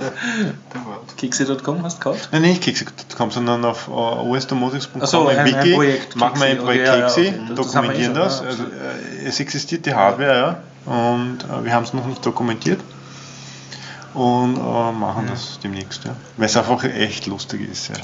Um jetzt vom Thema Kekse elegant überzuleiten zurück zur Game City, mit der ich immer noch nicht fertig bin. Wir, ich habe dort nämlich einen Line-Voller Roboter gehabt, den ich beim Harald äh, zusammengelötet habe. Und leider, ähm, ich habe dann extra Packpapier mitgenommen auf die, äh, auf die Game City und schwarze Dixo-Streifen und wollte cool herumzeigen, wie jetzt der Line-Voller Roboter, der dieser schwarzen Dixo, also schwarzen Klebebandlinie folgt. Aber leider das Einzige, was er zusammengebracht hat, ist er mit Vollgang auf alle Flyer und Visitenkarten losgegangen und hat die so zerstäubt und von den Tischen gehaut. Die erste Roboterrevolution. Genau, die Zuschauer haben sehr viel Spaß gehabt, dann so den Roboter zu fangen, bevor er vom Tisch runterfällt. Und ich habe gesagt, ja, also theoretisch folgt er jetzt dieser Linie, aber sie ist nicht lang genug und anscheinend hat er mehr Spaß am Backpapier auszurutschen und gegen meine Berge von Visitenkarten und Free Software Foundation Infomaterial zu, zu fahren. Aber äh, was mir aufgefallen ist, sehr viele Kinder, also auch jetzt Mädchen, die so kann jetzt kein Range sagen, aber so, so zwischen Volksschule und Matura, also in, in diesem Bereich, so, so, so 10 bis 18, äh, die haben gesagt, ja, was ist das? Dann gesagt, ja, das ist ein Roboter, da kannst du einen Bausatz kaufen, musst aber zusammen äh, löten. Ja, das will ich, aber ich weiß nicht, was Löten ist. Habe ich gesagt, okay, also Löten, da brauchst du eine Lötpistole. Und mir ist dann plötzlich aufgefallen, okay, Kinder, die in Österreich in die Schule gehen, wissen nicht, was Löten ist. Ist ja gar nicht schwierig, wenn zu Hause keiner lötet, weil es zu Hause zufällig keiner bastelt. In der Schule werden sie es auch nicht lernen, ne? weil du hast vielleicht Werkunterricht in der Unterstufe, aber da ist eigentlich nicht Löten vorgekommen, zumindest bei mir nicht im Gymnasium. Bei mir auch nicht. Und wenn du jetzt nicht äh, HTL machst, wirst du praktisch Matur Maturant, du bist studienberechtigt, aber hast niemals in deinem Leben gelötet. Und das ist eigentlich tief traurig. Ne? Speziell in heutiger Zeit, wo ja Löten Mhm. einen viel höheren Stellenwert hat, weil ja viel mehr Elektronik in deinem Alltag ist als, als früher. Und Wo könnte man das eingliedern? Physikunterricht vielleicht, ein Praktikum? bei Spielen, Programmieren, kannst du einen Kurs buchen. Ja, aber im schulischen System. Nein, ich denke, es gehört ins, ins schulische System rein und damit möchte ich jetzt überleiten von äh, Na, nur zum Ja. Kurs, ja. es gibt beim Haus die Möglichkeit, es gibt im MetaLab die Möglichkeit, den Elektronikkurs von Clifford Ja. zu, zu besuchen. Da lernt man auch die wirklichen Grundlagen, wenn man möchte. Manchmal ist Kann auch der Mitch löten. Altmann im, äh, im, im Ja. MetaLab und macht seine Soldering for Kids äh, Kurse. Den du ja schon getroffen Ja, hast. mit Comics und interviewt hast. Und ja, wobei das Handy nicht funktioniert hat. Oder man besucht den Hackerspace Shop, wenn er mal auf einer Messe Ja. ist. Letztens war er auf der AAS Elektroniker und hat dort mit Kindern gelötet. Ja. Der sucht auch Sponsoren für die nächst, fürs nächste Jahr für die AAS Elektroniker, weil es kamen viele Kinder und die haben dann so eine nette Spielerei zusammengelötet, die kostet allerdings 10 Euro.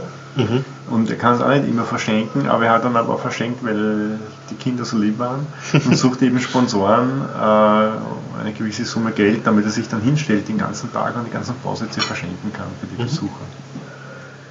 Und eben nicht auf den Zweck, für den Zweck ist es zu verschenken, sondern um den Kindern was beizubringen, nämlich wie löte ich, es macht Spaß, es ist simpel, man kann das recht schnell erlernen und plötzlich kann man viel mehr Dinge machen wie früher. Ja. Es öffnet auf jeden Fall, denke ich mal, den Zugang, weil es ist Ja. ein, ein, ein Buch mit sieben Siegeln, was es auch bleibt, weil du ja mit diesen Geräten, den modernen, ist eh alles abgeschlossen und weggeschlossen. Und so hat man wenigstens mal einen Grundbegriff, was wichtig ist, sich überhaupt mal mit der Technologie so im prinzipiellen spielerisch auseinanderzusetzen. Und ich spreche jetzt nur für mich, aber ich glaube, jeder von uns hat einmal die Erfahrung gemacht als Kind, dass man irgendwie wissen wollte, ja, wie funktioniert das und hat dann halt irgendein Radio oder irgendein altes Gerät zerdeppert und Mhm. zerlegt und war ganz stolz, wenn man es nachher wieder zusammenbauen konnte oder eben nicht, wurde geschimpft, dass man es jetzt kaputt gemacht hat. Ich habe viel aber, kaputt gemacht, leider. aber diesen Drang, äh, Dingen auf den Grund zu gehen, ich glaube, der ist immanent in, in jedem Kind drin. Aber im derzeitigen Bildungssystem kriegst du gewisse Skills nicht mit, wenn Mhm. du jetzt nicht ganz eine spezielle technische Ausbildung Ich finde das sehr schade, ja, dass im Werkunterricht das sehr beschränkt ist und dass das sehr wenig gemacht wird. Ja. Und, und eigentliches Löten, also ich habe es jetzt eigentlich auch das letzte Mal gelötet bei dir beim, beim Harald und ich, ich erinnere mich als Bub habe ich irgendwann einmal selber herumgespielt mit der Lötpistole von meinem Papa, aber ich habe es nie ordentlich gelernt. Ne? Ich habe das irgendwie so als ein seltsames Folterinstrument begriffen. Aber, aber eigentlich ist das traurig, dass Kinder nicht äh, in der normalen Ausbildung, die sie haben, äh, in der Pflichtschulausbildung löten lernen. Und, ähm, und Ja, das ist ja total einfach, wenn Ich einer eine. kann, Ja. ja, das ist nur Erfahrung und ein bisschen Wissen. Man kann dieses Wissen in 10 Minuten vermitteln. Ja. Da musst du einfach wissen, was ist Löten, aus welchen Bestandteilen besteht und wie mache ich das jetzt. Und wenn der einer erklärt, du, das muss so ausschauen, solange haltst du das hin, auf die Temperatur musst du es einstellen, dann ist es in 10 Minuten erledigt. Ja, dann lötet man eine Viertelstunde, man kann es. Also eine typische taktile Sache, die kannst nicht lernen durch ein Buch. Du musst etwas Ja. gelötet haben, Ja. um löten zu können. Oder was zerstören. Und da brauchst du immer effektiv. jemand, der es dir zeigt, Genau. damit du weißt, was ist gut und was ist nicht gut. Ja. Mhm. um zu sehen, äh, habe ich jetzt gut gelötet oder nicht. Das muss, das ist recht einfach. Aber jemand muss das sagen, schau, so schaut es gut aus und so schaut es schlecht aus. Wer schaut komisch aus, ja? Manchmal ist es auch geschickt. Ich meine, also wenn man an fremder ähm, an Platinen rumlötet, die modernen sind halt die Kontakte schon relativ klein, da braucht man dann auch wirklich, das ist dann schon was anderes. Ich kann mich noch erinnern, bei mir war es sehr einfach am C64er. Da Das noch letzte, was ich ja, gelötet ja, habe, war eine ja. 1571, das war ein Diskettenlaufwerk für 5 Ah, Viertel ja. Disketten. Das war noch so mit Metallgehäuse Richtig draußen, groß, beiges ja, ja. Metallgehäuse, Ja. sowas. Und da konnte ich, äh, konnte ich so richtige dicke Drahte nehmen und ich habe dann einen Kippschalter, um die Geräteadresse vorne umschalten Ah, zu können. Das geil. schon. Und da ging das gut. da hatte man schön viel Platz und Ja, man ja. konnte da so richtig das Lötzinn drüber gießen, dass eine So Freude war. Hardware Das, hat, das, gehackt. hält, das hält bis heute. Ja. Da möchte ich jetzt überleiten, äh, weg von der Game City, sondern hin äh, zu dem Buch, das ich schon letztes Mal besprochen habe, nämlich das äh, Makers äh, Buch, genauen Titel und genauen Autor bitte auf den Shownotes nachschauen. ja. Und äh, E-Book kommt demnächst raus auf, auf Englisch äh, und wahrscheinlich in ein paar Monaten auch auf Deutsch. Und das war halt so ein, ein junger Journalist, der eben äh, null technisch begabt war. Also es hat zwar viel geblockt über Technik, aber hat er nie gelötet, äh, auch mit, mit Ende 20 noch nie einen Lötkolben in der Hand gehabt. Und ist sozusagen über die Makers-Bewegung, über die Hackerspace-Bewegung, hat er sich sozusagen technisch aufgeskillt. Ah, das hat er das letzte Mal schon mal angelesen. Ich habe das, das angelesen gehabt, ja. Jetzt habe ich es fertig, fertig gelesen, halbwegs. Und ich muss sagen, das Buch ist nicht sehr kohärent, also es beschreibt nicht eine Story. Es gibt ein besseres Buch oder wie soll ich sagen, ein anderes Buch ein, von Chris Anderson, da schreibt er überhaupt über die Makers- und 3D-Druckerbewegung, das heißt mhm. Makers, the New Technical Revolution oder so. Äh, das würde ich sagen, hat mir den kompakteren Eindruck gemacht. Also, also ein Buch, das von vorn bis hinten irgendwie eine Story erzählt. Ja. Das ist ein Typ, der hat eben mehrere Töchter, dann wollte er mit ihnen eine, eine, äh, so einen Roboter bauen, so einen Mindstorm-Roboter, und es hat nicht geklappt, dann wollte er mit ihnen einen, einen, Modellflieger bauen und der hat sich in einen Baum verfangen und dann hat er irgendwie gedacht, ja eigentlich müsste man doch einen Autopilot für den Modellflieger bauen können und daraus ist dann ein Business entstanden, Do-it-yourself-Drones, das gibt es immer noch. Mhm. Und dann gibt es noch Geek.com, also so technisch versierte Daddies, die dann halt für ihre Kinder coole Tech-Spielzeuge machen. Das habe ich sogar abonniert, das ist ein ganz Und der philosophiert halt hauptsächlich darum, ob, ob es die Economy of Scale Effekte, also dass du sozusagen eine große Fabrik in China brauchst, um große Stückzahlen günstig herzustellen, ob sich dieses Businessmodell nicht ein bisschen komplementiert wird, dadurch, dass du mit 3D-Druckern jetzt eine Kleinserie sehr günstig auch in einem Hochpreisland machen mhm. kannst. Das ist dieses Makers-Buch und das, was ich jetzt rezensiert, ist jetzt sozusagen ein Follow-up-Buch von einem Tech-Journalisten, der jetzt eher beschreibt, wie man als sozusagen als Schreibnerd, der gerade mal blocken kann, äh, da jetzt ähm, hingeht in die Textszene und wie man jetzt lernt, mit einer Bohrmaschine, mit einem Lötkolben umzugehen, was man dann machen kann. Und der hat als Projekt, ist er irgendwie gestoßen auf diese Unterwasser-Roboter. Ähm, Gibt es ein kleines Kickstarter-Projekt mit so mhm. äh, einem Roboter, der unter Wasser wie ein U-Boot herumfahrt und halt Filmen, Filmaufnahmen macht. So wie ein Poolreinigungsroboter. Ja. Und was mich halt ein bisschen gestört hat, genau von, diesen, von dieser Story, die ich sehr interessant finde und die ich auf Kickstarter gesehen habe, steht extrem wenig im Buch, mhm. ne? sondern er versucht möglichst viele Themen, die mit der Maker-Bewegung, die mit Ausbildung, mit Elektronik, äh, mit, mit Kickstarter-Finanzierung, mit Crowdfinancing, mit Hackerspace, mit Makerspace zu tun haben, mit WT, also nicht Do It Yourself, sondern Do It Together, also dass man in einen Makerspace kommt, dass man dort mit Gleichgesinnten äh, an einem Projekt hackt, dass man daraus dann, wenn man merkt, dass man sich gut versteht, eine Firma gründet, da versucht er sehr viele Beispiele zu geben und anzuschneiden. Und ein typisches Kapitel von ihm ist aber eher sehr kurz und, dann gibt es ein paar Weblinks. Also er mhm. versucht eher einen Überblick zu geben. Mhm. Ist nicht uninteressant, ich habe ein paar Sachen gefunden in dem Buch, die ich nicht gewusst habe, trotz meines riesigen Surf- und Webkonsums. Ja. Also wo ich jetzt gedacht habe, okay, das muss ich jetzt dann noch in Ruhe nachsurfen, aber es ist jetzt nicht so die Story, die er erzählt, es ist mehr so eine Überblickssache. Okay. Und worüber auch er sehr eingeht, ist eben ein paar, was mich jetzt wieder extrem interessiert hat, sind ein paar Pädagogen oder Pädagoginnen, die halt gedacht haben, ja, äh, Kinder sind extrem neugierig, Kinder sind extrem explorativ, Kinder sind extrem äh, in einem gewissen Alter, dass sie extrem schnell lernen können. Da kannst richtig als Erwachsener nur neidisch sein, wie schnell die sich Wissen aneignen. Also wie ein, Schwamm, der Wasser aufsaugt. Ja. Warum haben wir dieses Schulsystem aus der preußischen Monarchie? Ja? Äh, warum kann man das nicht irgendwie anders machen, dass man dieses ganze Self-Learning, Self-Skilling, äh, äh, Student und Teacher at the same time, diese Konzepte, warum kann man die nicht auch auf den normalen Schulbetrieb umlegen? Und dann bringt halt ein paar Beispiele von irgendwelchen amerikanischen äh, Geeks oder Nerds, die eben versucht haben, dieses Makerspace-Konzept, also ich lerne etwas in derselben Zeit, erkläre ich es schon dem Nächsten, der da kommt, äh, wir sind stolz darauf, Fehler zu machen, wir, wir sind stolz darauf, uns selber zu skillen.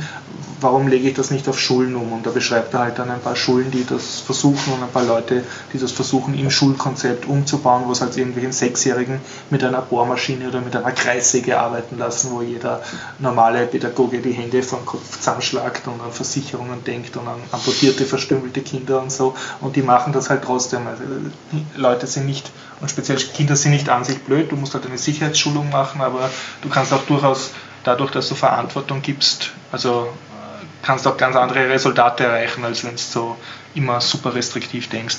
Und Und dann gibt's, äh, zitiert er auch einige Studien, ich habe das jetzt dann nicht genau, genauer im Web verfolgt, ich kann jetzt nur aus dem Gedächtnis sagen, ähm, was circa die Conclusio war. Und zwar ging es darum, wer, wer wird später im Leben erfolgreich, und zwar insofern erfolgreich, dass das auch schafft, große Unsicherheiten, große Widerstände, große Ich weiß nicht, wie das geht und ich möchte aufgeben, Phasen zu überwinden und sozusagen auch gegen das Unbekannte, gegen das Ich bin unausgebildet, ich stehe vor einem Problem, was ich noch nie gekommen habe, das zu überwinden. Äh, wer sind die Typen? Was haben die gemeinsam? Und, und äh, die Konklusion ist da, das sind alles Leute, die eine mechanische Ausbildung von zu Hause mitgekriegt haben, wo es einen Großvater gegeben hat oder einen Vater, der ihnen einfach in der Werkstatt zeigt hat, schau, das kannst du da selber hämmern oder schau, du hast sozusagen mit deinen Händen kannst du selber etwas machen, etwas löten, etwas basteln, etwas äh, Holz schnitzen und, und wenn, wenn ein Kind sozusagen das in der entscheidenden Phase, wo es heranwächst, lernt, okay, ich kann etwas mit meinen Händen machen und wenn das nicht beim ersten Mal funktioniert, dann probiere ich es noch einmal und, und, und dann schaffe ich es aber. Und wenn es äh, sozusagen dieses Erlebnis hat, also diese Frustrationen zu überwinden, wird es später auch sehr erfolgreich, äh, egal ob es geht um eine Business-Sache oder um, um Lernen oder sich durchbeißen durch irgendein hartes Studium. Ne? Und, und diesen Zusammenhang, ich denke, das ist äh, pädagogisch jetzt noch nicht so erforscht, das sind eher Indizien-Sachen, die er da geschrieben hat. Das war für mich sehr interessant. Mhm. Ich kann das nur, also in dem Sinn allein für diese Links, die er da aufwirft und diese Fragen, die er da anschneidet also und unterschöpfen haltet, kann ich das sehr empfehlen schon. Okay. So viel zum Buchtipp der Woche. Mhm. Haben wir noch was, Leute? Ich, ich drängle nur ungern, aber. Hast du noch einen Zombiefilm? Die, ja, den Zombiefilm hätte ich schon noch, aber ich sollte jetzt vorher noch ein, auch schon ein schnelles, die, die, die Phone-Batterien langsam leer. Ja, also ich kann nur sagen, äh, Game City-mäßig abschließend noch ähm, für alle, die auf einer Messe irgendwas ausstellen. Also mhm. haben mir ja viele gesagt, weil ich habe dann geredet, ja, Game City und ich zahle viel und es bringt nichts. Es haben mir wirklich sehr viele Leute gesagt, unabhängig von der Branche, auf einer Messe musst du einfach präsent sein und du musst jahrelang präsent sein und, und dann kommen langsam, dann bringt es was. Mhm. Also eine Messe ist sozusagen für Leute, die eh Geld haben ne, oder die eh schon groß sind. Ja. Aber es ist nicht so, dass du auf eine Messe gehst und nachher hast 1000 Kunden das mehr. Ist einfach illusorisch. Ist halt leider nicht so. Ne? Mhm. Hast du noch was zu erzählen, Harald? Ähm, fällt mir momentan nichts ein. Game City abschließend, Kindern hat es gefallen? Oder? Es hat ihnen sehr gut gefallen, ja. Äh, muss man sagen. Sie, sie waren auch begeistert, sie haben nur zwei Spiele gespielt, das hat ihnen gereicht. Dieses und Autospiel? Und das Autospiel und das ähm, Schein. der Laterne, das Schein. Ja, das Schein, ja. ja. Ah, Moment, eins muss ich doch schon noch sagen. Und ich muss sagen, das hat ihnen gereicht, außer dem Großen.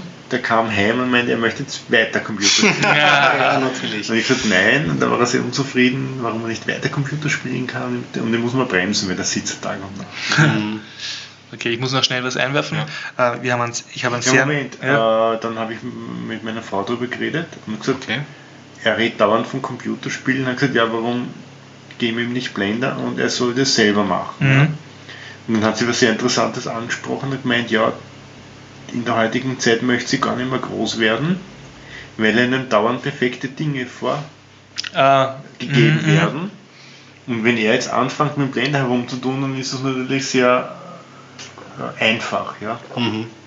Und durch das Vorgeben, äh, ob es jetzt ein Tablet, ein PC oder irgendwas ist, man kriegt um wenig Geld ganz tolle, hochqualitative Nimmst du die Freude am, am etwas imperfekten Schaffen? selber machen. Mhm. Mhm. Und ich muss aber sagen, aus der Praxis heraus hat der Horst ein paar Mal schon probiert, meine Kinder was zu zeigen und die waren immer begeistert. Ja. Also ich kann sagen, kind, wenn man früh genug beginnt, kann man Kinder auch begeistern einfache Dinge selbst zu tun, das macht ihnen dann auch Spaß. Ja. Natürlich hat sie nicht Unrecht, wenn man das Kind vor das Ding hinsetzt und sagt, du, dann tut es ein bisschen und das war es dann wahrscheinlich. Ja. Das sollte man aktiv begleiten sozusagen, ja. damit es auch die Möglichkeit hat, dann die neuen Möglichkeiten. Und meine Ambition dahinter ist eben, ihn anzustiften, äh, sich damit zu beschäftigen, seine Freunde damit zu beschäftigen und dass er vielleicht gemeinsam ihre Interessen bündeln und ein mhm. tolles Spiel machen. Ich werde genau das Thema im nächsten Podcast aufgreifen, okay. äh, weil das extrem auf Spielen Programmieren hinausläuft. Jetzt aber möchte ich noch etwas sehr äh, Schönes erzählen vom, von der Game City. Ich habe einen extrem netten Standnachbarn gehabt, nämlich das Team von Senoi, S-E-N-O-I. Das ist eine kleine Android-App, mit so einem Augmented Reality Location-Based Game. Also man battelt so andere Spieler und findet Schätze und skillt sich rauf. Und äh, je nachdem, wo du dich mit deinem Handy befindest, kriegst du da eben andere Locations. Also du hast da Motivation sozusagen, deinen Sofa zu verlassen und in der Stadt ein bisschen herumzulaufen. So wie Ingress klingt das. Ich habe ein Interview geführt mit einem, äh, mit Mirko, mit dem Haupt, äh, sozusagen einem der Schöpfer von, ähm, von diesem Spiel. Mhm. Der hat auch äh, die Grafik gemacht, wenn ich das richtig in, in Erinnerung habe. Und ich hoffe, du schnippelst das Interview nachher hinten machen. dran. Es ist leider auf zwei Teile aufgeteilt. Äh, Wir haben heute eh äh, auch schon, der Podcast ist ja auch schon dreifach sicher, Okay, dass okay, einfach ja, alles in einen Stream Und äh, ich wollte nur sagen, also jetzt abgesehen davon, dass das Spiel anscheinend sehr cool ist, ich bin jetzt noch nicht dazu gekommen, mir das selbst zu installieren, aber ich habe genug mitgekriegt. Äh, ich muss wirklich sagen, das waren wirklich extrem nette Leute. Also Ah, ich habe einen, einen Riecher dafür, wenn jemand unsympathisch ist, du kannst das bestätigen. Ich äh, bin da sehr empfindlich, aber das waren wirklich super, super nette Leute. Ja. Und ich wünsche denen wirklich, dass ihr Game erfolgreich wird und dass sie, dass sie auch schaffen, da viele User zu kriegen. Cool. Und also hört einfach das Interview an und registriert euch, wenn ihr ein Android-Phone habt, bei Senoi, senoi.net. Kann man das sehen, die Grafiken haben einen eigenen Style, schauen recht cool aus, finde ich, und es dürfte ein recht nettes Spiel sein, das einen motiviert, wenn man schon mit dem Handy jetzt in der Stadt unterwegs ist oder vielleicht gerade deshalb, mal zu schauen, ah, kann ich da jetzt nicht Senoi einschalten und vielleicht kriege ich ein paar Punkte, weil ich gerade in dieser Location bin. Ja, so Geo-Based Location-Spiele sind sowieso der neue Markt. Also neuer Markt, jetzt Ja. auch schon nicht mehr, aber da wird sich sicher noch einiges Spannendes abspielen. Und spielt sich anscheinend ab. Sieht. Auf jeden Fall, ja. Ja, ähm, bevor wir euch ähm, entlassen zum Interview und dem Bitcoin-Update, das wir diesmal auch hat, Haben wir auch. erhalten haben, Okay, ja. genau. Kannst du vielleicht dazu sagen, das Bitcoin-Update kommt jetzt vor dem Senoi-Interview? oder? Richtig, okay. genau. Ja? Ähm, kann ich über den letzten Film reden und dann hoffentlich. so viel Batterie haben wir noch. Ja, nein, nein, ganz so. Du hast noch von der Games. Nein, nein, nein. Es ist der letzte Film, haben wir es geschafft. Wir haben gar nicht Dann gefragt, ein hat Jahr der nicht Harald mehr. was zum Erzählen wollen. Harald, mehr. möchtest du über was erzählen? Ich habe vorhin, ich habe vorhin. Ich wurde schon gefragt. Ah, wurde zu schon. Oh, okay. Aufpassen. Ja, er kommt immer so spät, dann ignorieren wir ihn immer. Äh, Wrong Cops. Wrong Cops wird dann jetzt. Wrong Cops, Wrong falsche Cops, Polizisten. Falsche Polizisten. Okay. Von ähm, Quentin Dupieux, der ist in Paris Okay. geboren. Den kennt man von früher unter dem Pseudonym Mr. Oiso. Der hatte Fred Eric so einen kleinen Techno-Hit. Mhm. Und der macht Filme, da habe ich schon einen besprochen, Wrong, den hat er vor Mhm. zwei Jahren oder so rausgebracht. Sehr absurd, aber sehr lustig. Ich fand es ein kleines Meisterwerk. Und Wrong Cops spielt auch in einer alternativen Realität. Es kommen ein paar Charakteren vom alten Film vor, aber es ist, es ist nicht miteinander verbunden. Mhm. Ja. Und ähm, in dieser Realität sind die Bullen eigentlich böse. Die dealen mit Drogen und erpressen Leute. Und Das klingt so wie die bösen Pfarrer vom letzten es ist ein bisschen wie Battle Lieutenant oder so, aber Ja. es, ist, äh, es ist einfach so. Also Ja. diese Polizisten, die gezeigt werden. Und es gibt eben einen Polizisten, der äh, verkauft Gras und das ist aber ganz fürchterlich in Ratten eingewickelt und die werden dann verkauft und so. Also äh, ist schwierig zu beschreiben. Die Musik ist sehr gut, halt, halt vom Quentin selber gemacht. Das ist halt ein ziemlicher treibender Techno-Soundtrack. Man hat den Jola Joy, also ein bekannter kanadischer ähm, äh, Kabarettist, hat auch irgendwie so eine kleine Rolle bekommen. Man merkt, er hat jetzt mehr Zug. Auch der Marilyn Manson spielt mit in einer Und die Runde. Polizisten haben trotzdem ihre Autorität. Die haben ihre Oder- Autorität ja, ja. und Aber sind fahren halt rum. böse. die sind oder? halt böse, genau. Sind halt fies, erpressen und Okay. machen sich lustig über andere. Und, und während Wrong schon so ein bisschen Ja. meisterwerkig war, absurd, aber eine schöne, fantasievolle Story ist das jetzt mehr eine Sketch-Aneinanderreihung. Und, ähm, aber mich hat sehr amüsiert. Also durchaus auch eine Empfehlung. Und das war jetzt null Auf Horror, das war einfach nur lustig. Es war einfach nur lustig, ja, da Okay. war kein Hor- Horror. Also es ist auch nicht zwingend, sie haben auch diesen japanisch äh, Superhero-Schwerpunkt, der Slash-Filmfest hat jetzt auch andere Sprenkel außer Mhm. Okay, reinen okay. Horror und der Horrorkomödie. Und du gibst eine Biertocher-Empfehlung. Also Ich bin ein Fan von. Quentin Dupieux, Okay. da muss man auch echt ein Auge drauf halten, was er noch in Zukunft machen wird und das, wenn man auf ein, eine gewisse Art absurd, man muss wirklich die Absurdität auch aushalten. Mhm. Ja, ja. Es gibt sicher viele Leute, die steigen aus, aber mir taugt das. ja. Also Wrong. Ah, Wrong Cops. Der Vorfilm war Wrong, kann man Okay, auch empfehlen. Wrong Cops. Okay. Ja. Das war's, endgültig. Harald, hast du, haben wir dich jetzt irgendwie unterdrückt? Hast du zu wenig reden dürfen oder so? Oder hast du noch was zu sagen? Was bin ich eingeschnappt? Harald schweigt. Dann würde ich sagen, um die Reihenfolge zu wahren, also es kommt jetzt das Bitcoin-Update, das Inhaltsverzeichnis so Bitcoin-Update, damit Sie Lust kriegen, lieber Hörer, Bitcoin-Updates zu hören und danach kommt das Interview von Mirko von Senoi, wo er ein bisschen redet über sein Game. Richtig. Ja, schön was. Bis Bis nächste, nächste Woche, Woche. zum Biertaucher Podcast 125. Hossa.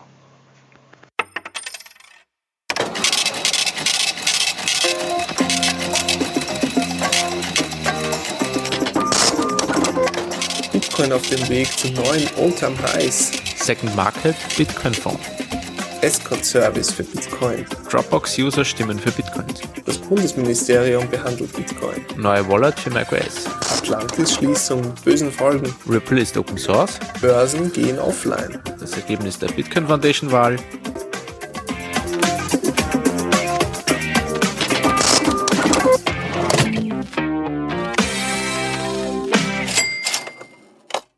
Diese Folge 45 findet ihr unter bitcoinupdate.com. Probieren wir es.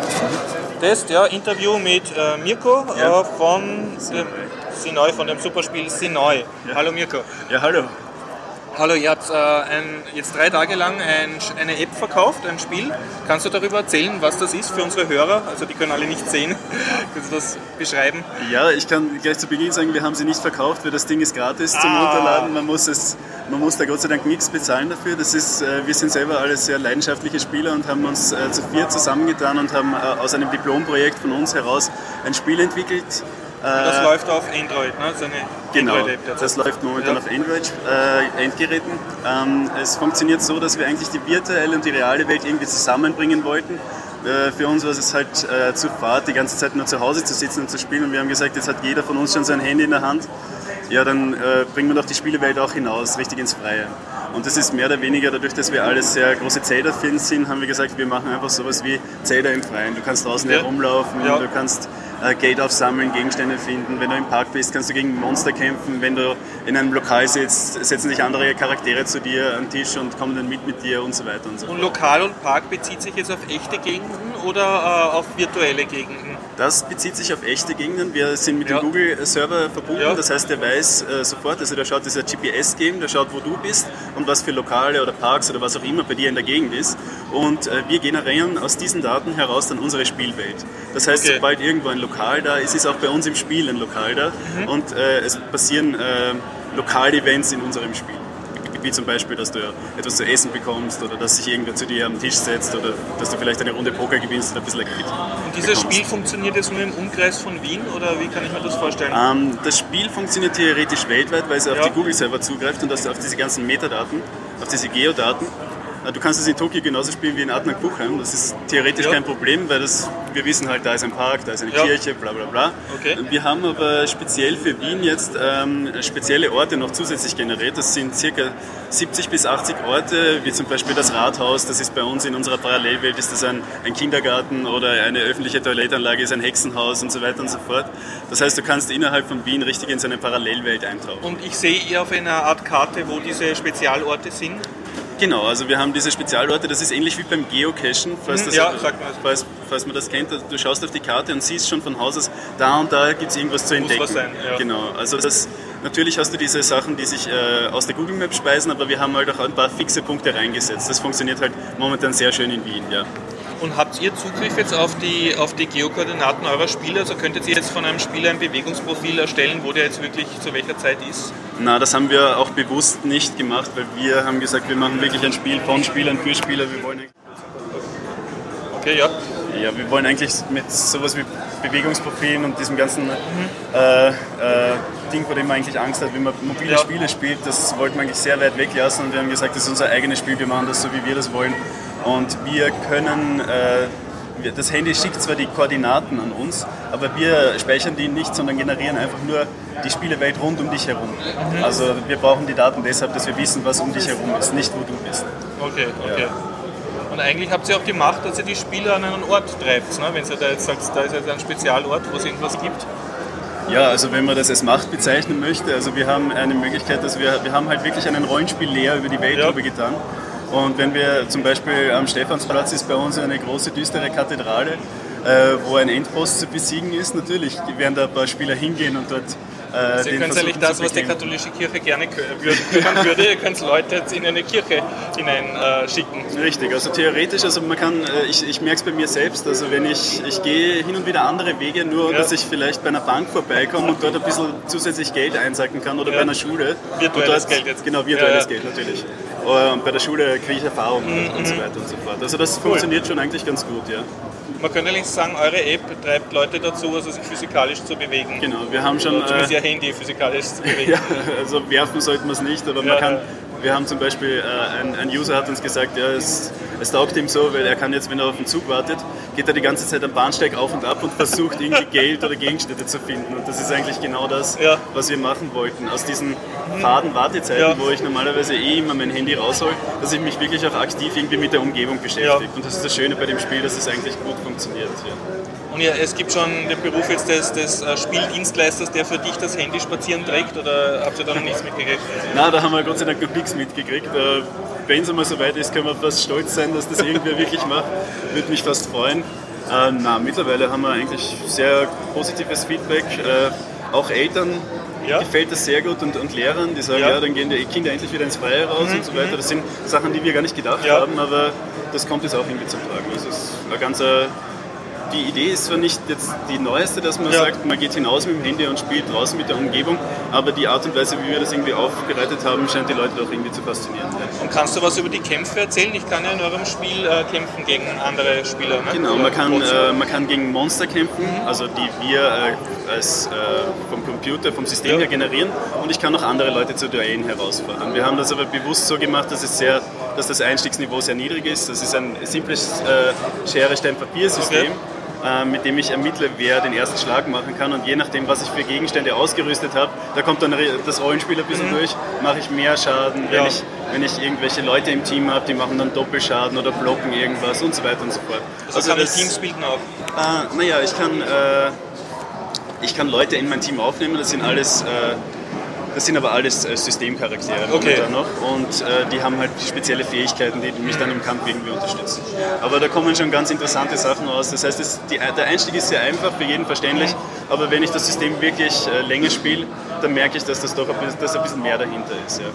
Und äh, nochmal zum äh, äh, technischen, ihr seid Closed Source, aber ein Free-to-Play-Spiel. Also es, man muss nichts zahlen, um die App zu downzuladen. Genau, wie gesagt, das ist unser Spiel. Wir haben das jetzt selbst entwickelt und wir, wie gesagt, Spieler von Spielern für Spieler. Wir wollten keine Barrieren machen. Äh, natürlich, äh, es haben uns viele Leute darauf angesprochen, wie sie uns irgendwie unterstützen können. Wir sind gar nicht auf die Idee gekommen, dass wir da jetzt irgendwie äh, für Unterstützung irgendwie plädieren, aber wir werden auf kurz oder lang wahrscheinlich schon einen Donate-Button oder irgend sowas ja. auf, der, auf der Homepage Flutter. und, und, äh, und in der App auch einbauen, weil es ist natürlich Ja. schön, wenn, wenn man Unterstützung bekommt. Momentan ist, sage ich immer, unser Kapital sind die Spieler. Ja. Je mehr Spieler wir haben, desto eher sehen wir, dass das Ding ankommt und das freut uns natürlich auch insgemein. Ja. Wenn man jetzt äh, das äh, Spiel ausprobieren will, was muss man bei Google Play Store eingeben, dass man kriegt? Ähm, mittlerweile, also ich brauche auf jeden Fall ein Android-Handy dafür Ja. und das ist momentan optimiert ab der Version 4.0 von Android. Ja. Ähm, wir arbeiten natürlich, auf, äh, natürlich auch daran, dass wir niedrigere Versionen auch bedienen Mhm. können. Wie gesagt, 4.0 muss man auf jeden Fall haben. Und dann gibt man im Google Play Store einfach World of Senoi ein. Oder Senoi, einfach nur Senoi. S-E-N-O-I. Genau, Ja. S-E-N-O-I. Und dann sollte es äh, das erste oder das zweite sein, das da aufpoppt. Und Und ihr habt auch eine Homepage, wenn ich jetzt einfach nur so äh, mich Genau. informiere über das Spiel. Das wir haben auch eine Homepage, das ist www.senoi.net. senoi.net. Ja, da kann man das Spiel auch runterladen, da hat man den direkten Link auf den Google Play Store und äh, kommt auch direkt auf unsere Facebook-Seite, äh, wo wir hin und wieder Gegenstände posten, die man dann mit dem QR-Code-Scanner einscannen kann und direkt ins Spiel dann sofort bekommt. Ja. Also wir geben den Leuten ein bisschen was zurück für ein Like auf Facebook. Okay. Na gut, du dann vielen Dank und Ja, viel Erfolg. ja vielen Dank, hat mich sehr gefreut.